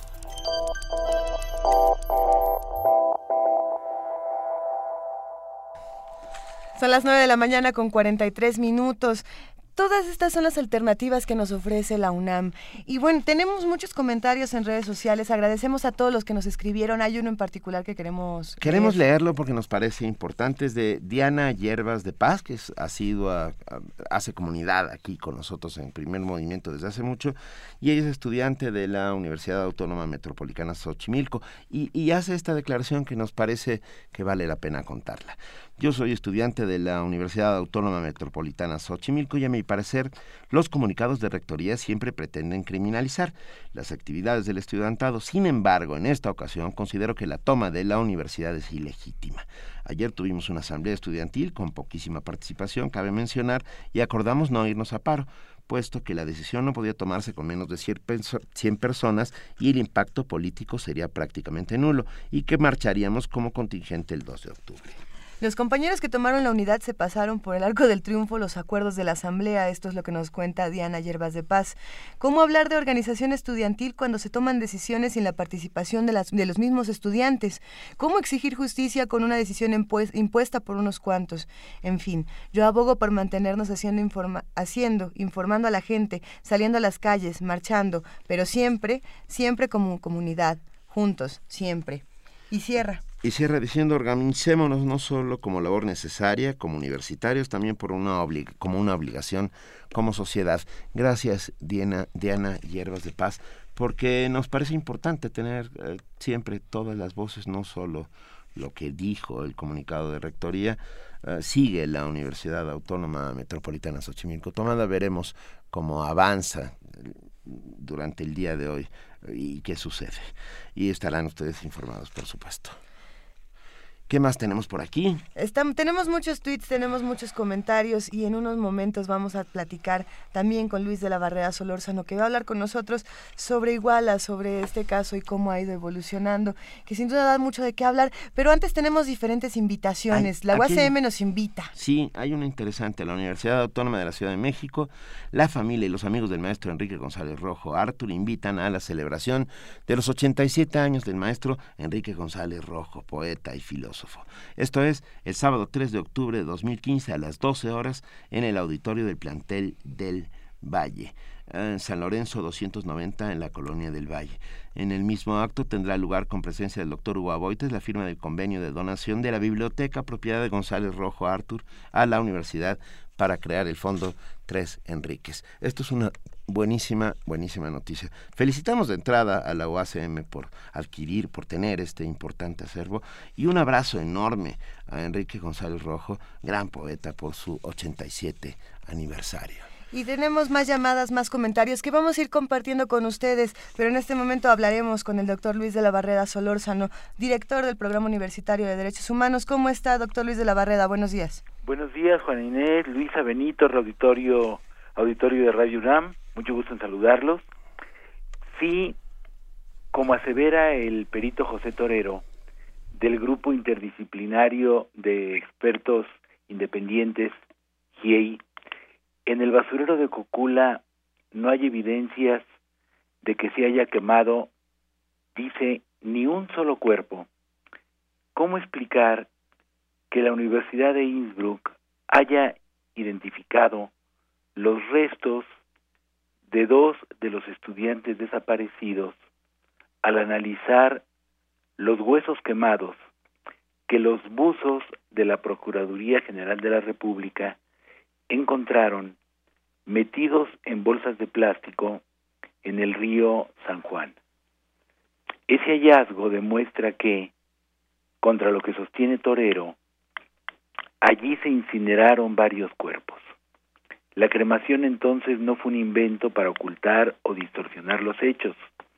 ¿De dónde sacó la PGR que los cuerpos fueron cremados?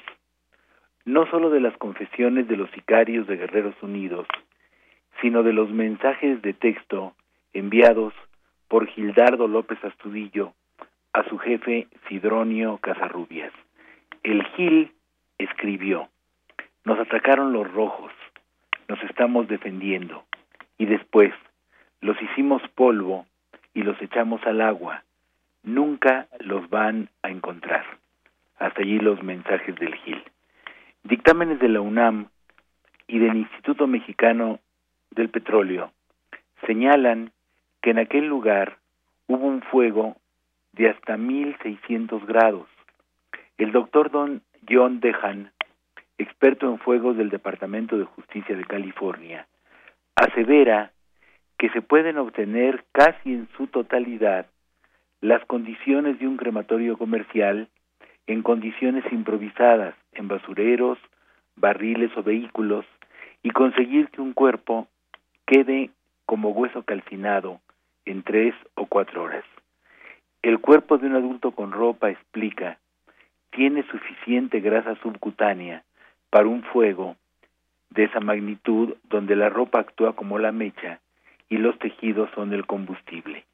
Sin embargo, añade, es un error común pensar que un fuego muy grande, es decir, un crematorio, es necesario para destruir un cuerpo. Hasta allí la explicación del doctor Dehan. Sin duda, la investigación de la PGR presenta deficiencias, algunas de ellas señaladas en los respectivos informes del GIEI y de la Comisión Nacional de los Derechos Humanos. No obstante, tiene el mérito de haber probado que fueron narcotraficantes, auxiliados por policías municipales, los autores del crimen colectivo y que los cadáveres, o varios de ellos, fueron cremados. Esas certezas son negadas, como advierte Raúl Trejo del Arbre, por segmentos de la sociedad activa que favorecen las agendas políticas de quienes lucran con la tragedia.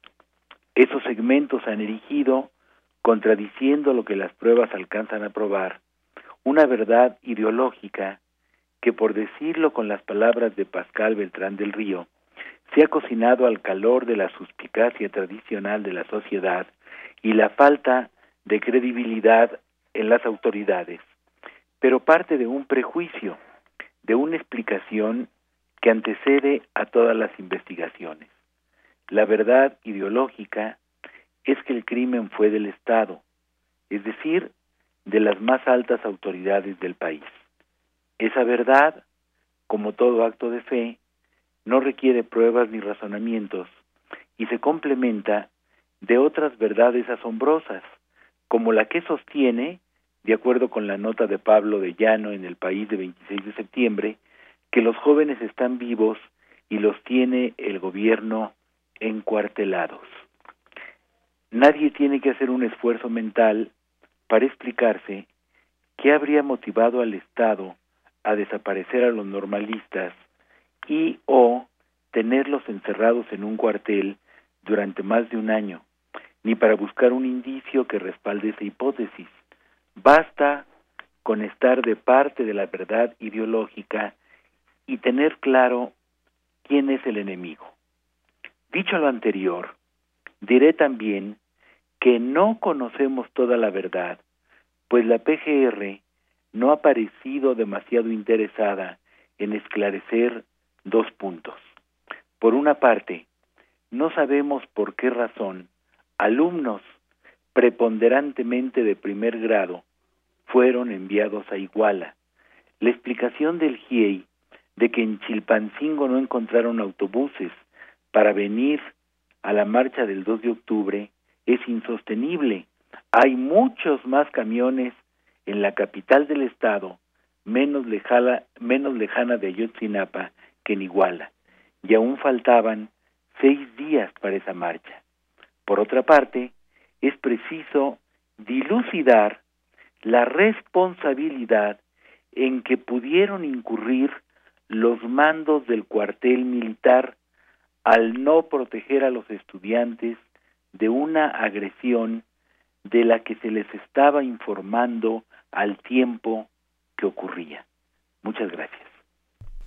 Muchísimas gracias, doctor Luis de la Barrera Solórzano, por su participación esta mañana del Programa Universitario de Derechos Humanos. Nos, nos escuchamos la próxima semana. Un abrazo, muchas gracias. Gracias, un abrazo. Primer movimiento. Donde la raza habla. ¿Carning? Son las 9 de la mañana con 52 minutos. Estamos al aire en primer movimiento. Leyendo los comentarios que tenemos en redes sociales, haciendo comunidad con todos los que nos escuchan. Los invitamos de nuevo a que nos escriban. Estamos en arroba PMovimiento, diagonal primer movimiento UNAM, en el teléfono 55 36 43 39. Y si quieren compartirnos ideas eh, más largas que no les caben en 140 caracteres o, o, en un post de Facebook, tenemos correo electrónico que es primermovimientounam arroba gmail.com.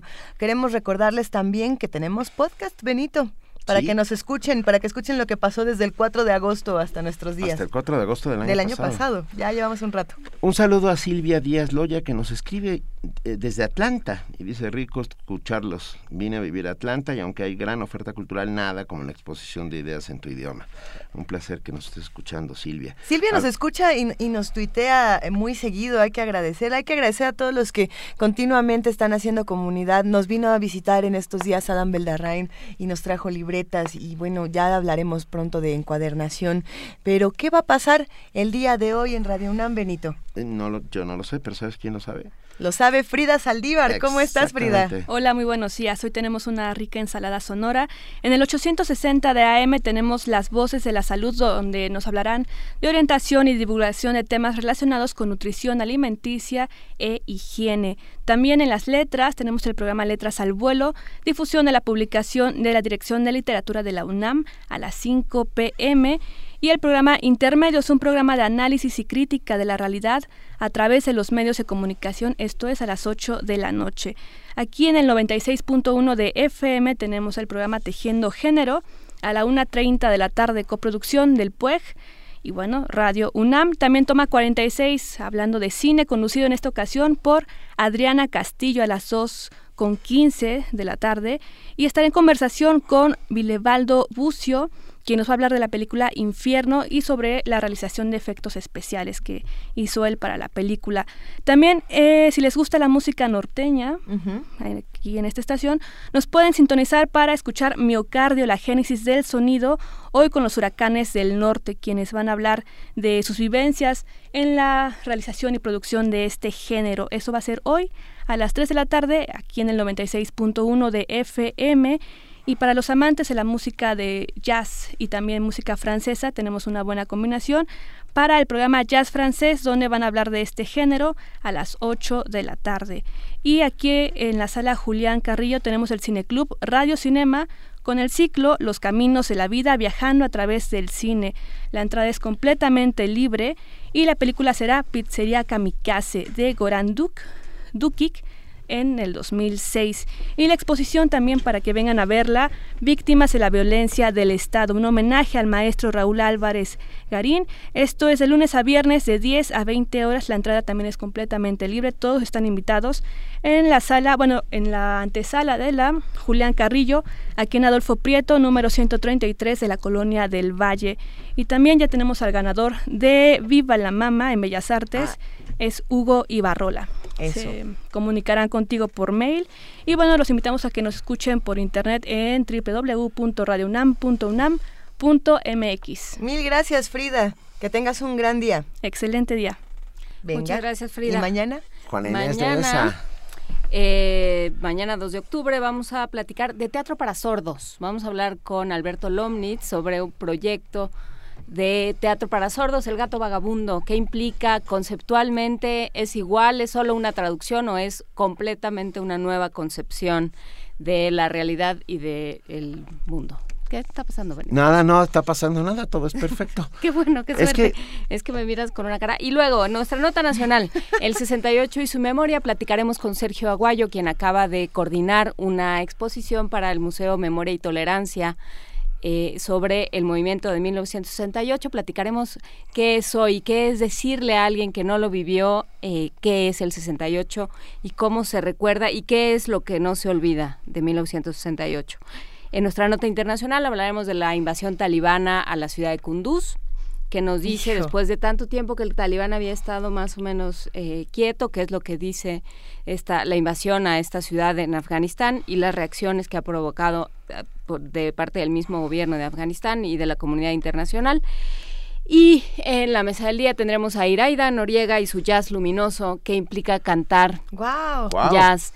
Y un nuevo proyecto que tiene para, que se llama justamente Luminosa, que es para orquesta de cámara y sexteto de jazz. ¿Cómo? ¿Qué, qué gran día será mañana. gran día. Y, Ah, gran, y ¿verdad? gran día todos los días que pasamos en primer momento, porque hay de todo, y debe ser porque así son los caminos de la vida, ¿no? Pues no son como uno pensaba, desde luego. Y por lo tanto, gracias Juan Inés de esa. Gracias, Benito. Un Taibo. placer, querida Luisa Iglesias. Un placer, querido Benito Taibo. No. Esta canción está buena. Nos vamos con los caminos de la vida, una pachorrola cantada por Vicentico, con enorme gusto para todos los que hacen con nosotros comunidad aquí en Primer Movimiento. El mundo desde la universidad.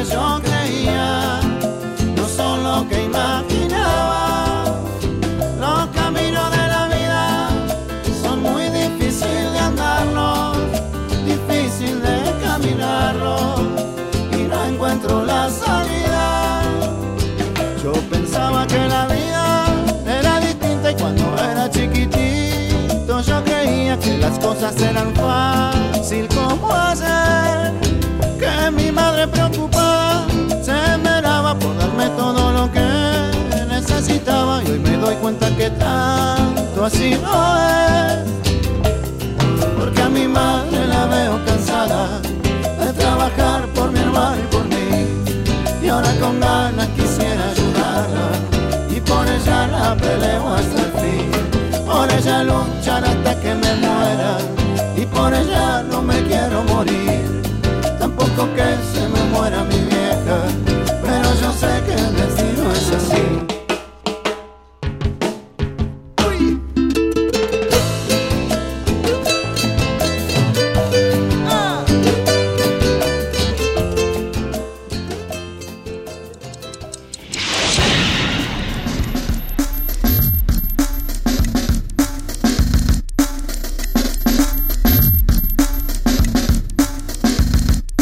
Coordinación de Difusión Cultural de la UNAM y Radio UNAM presentaron Primer Movimiento. El mundo desde la universidad.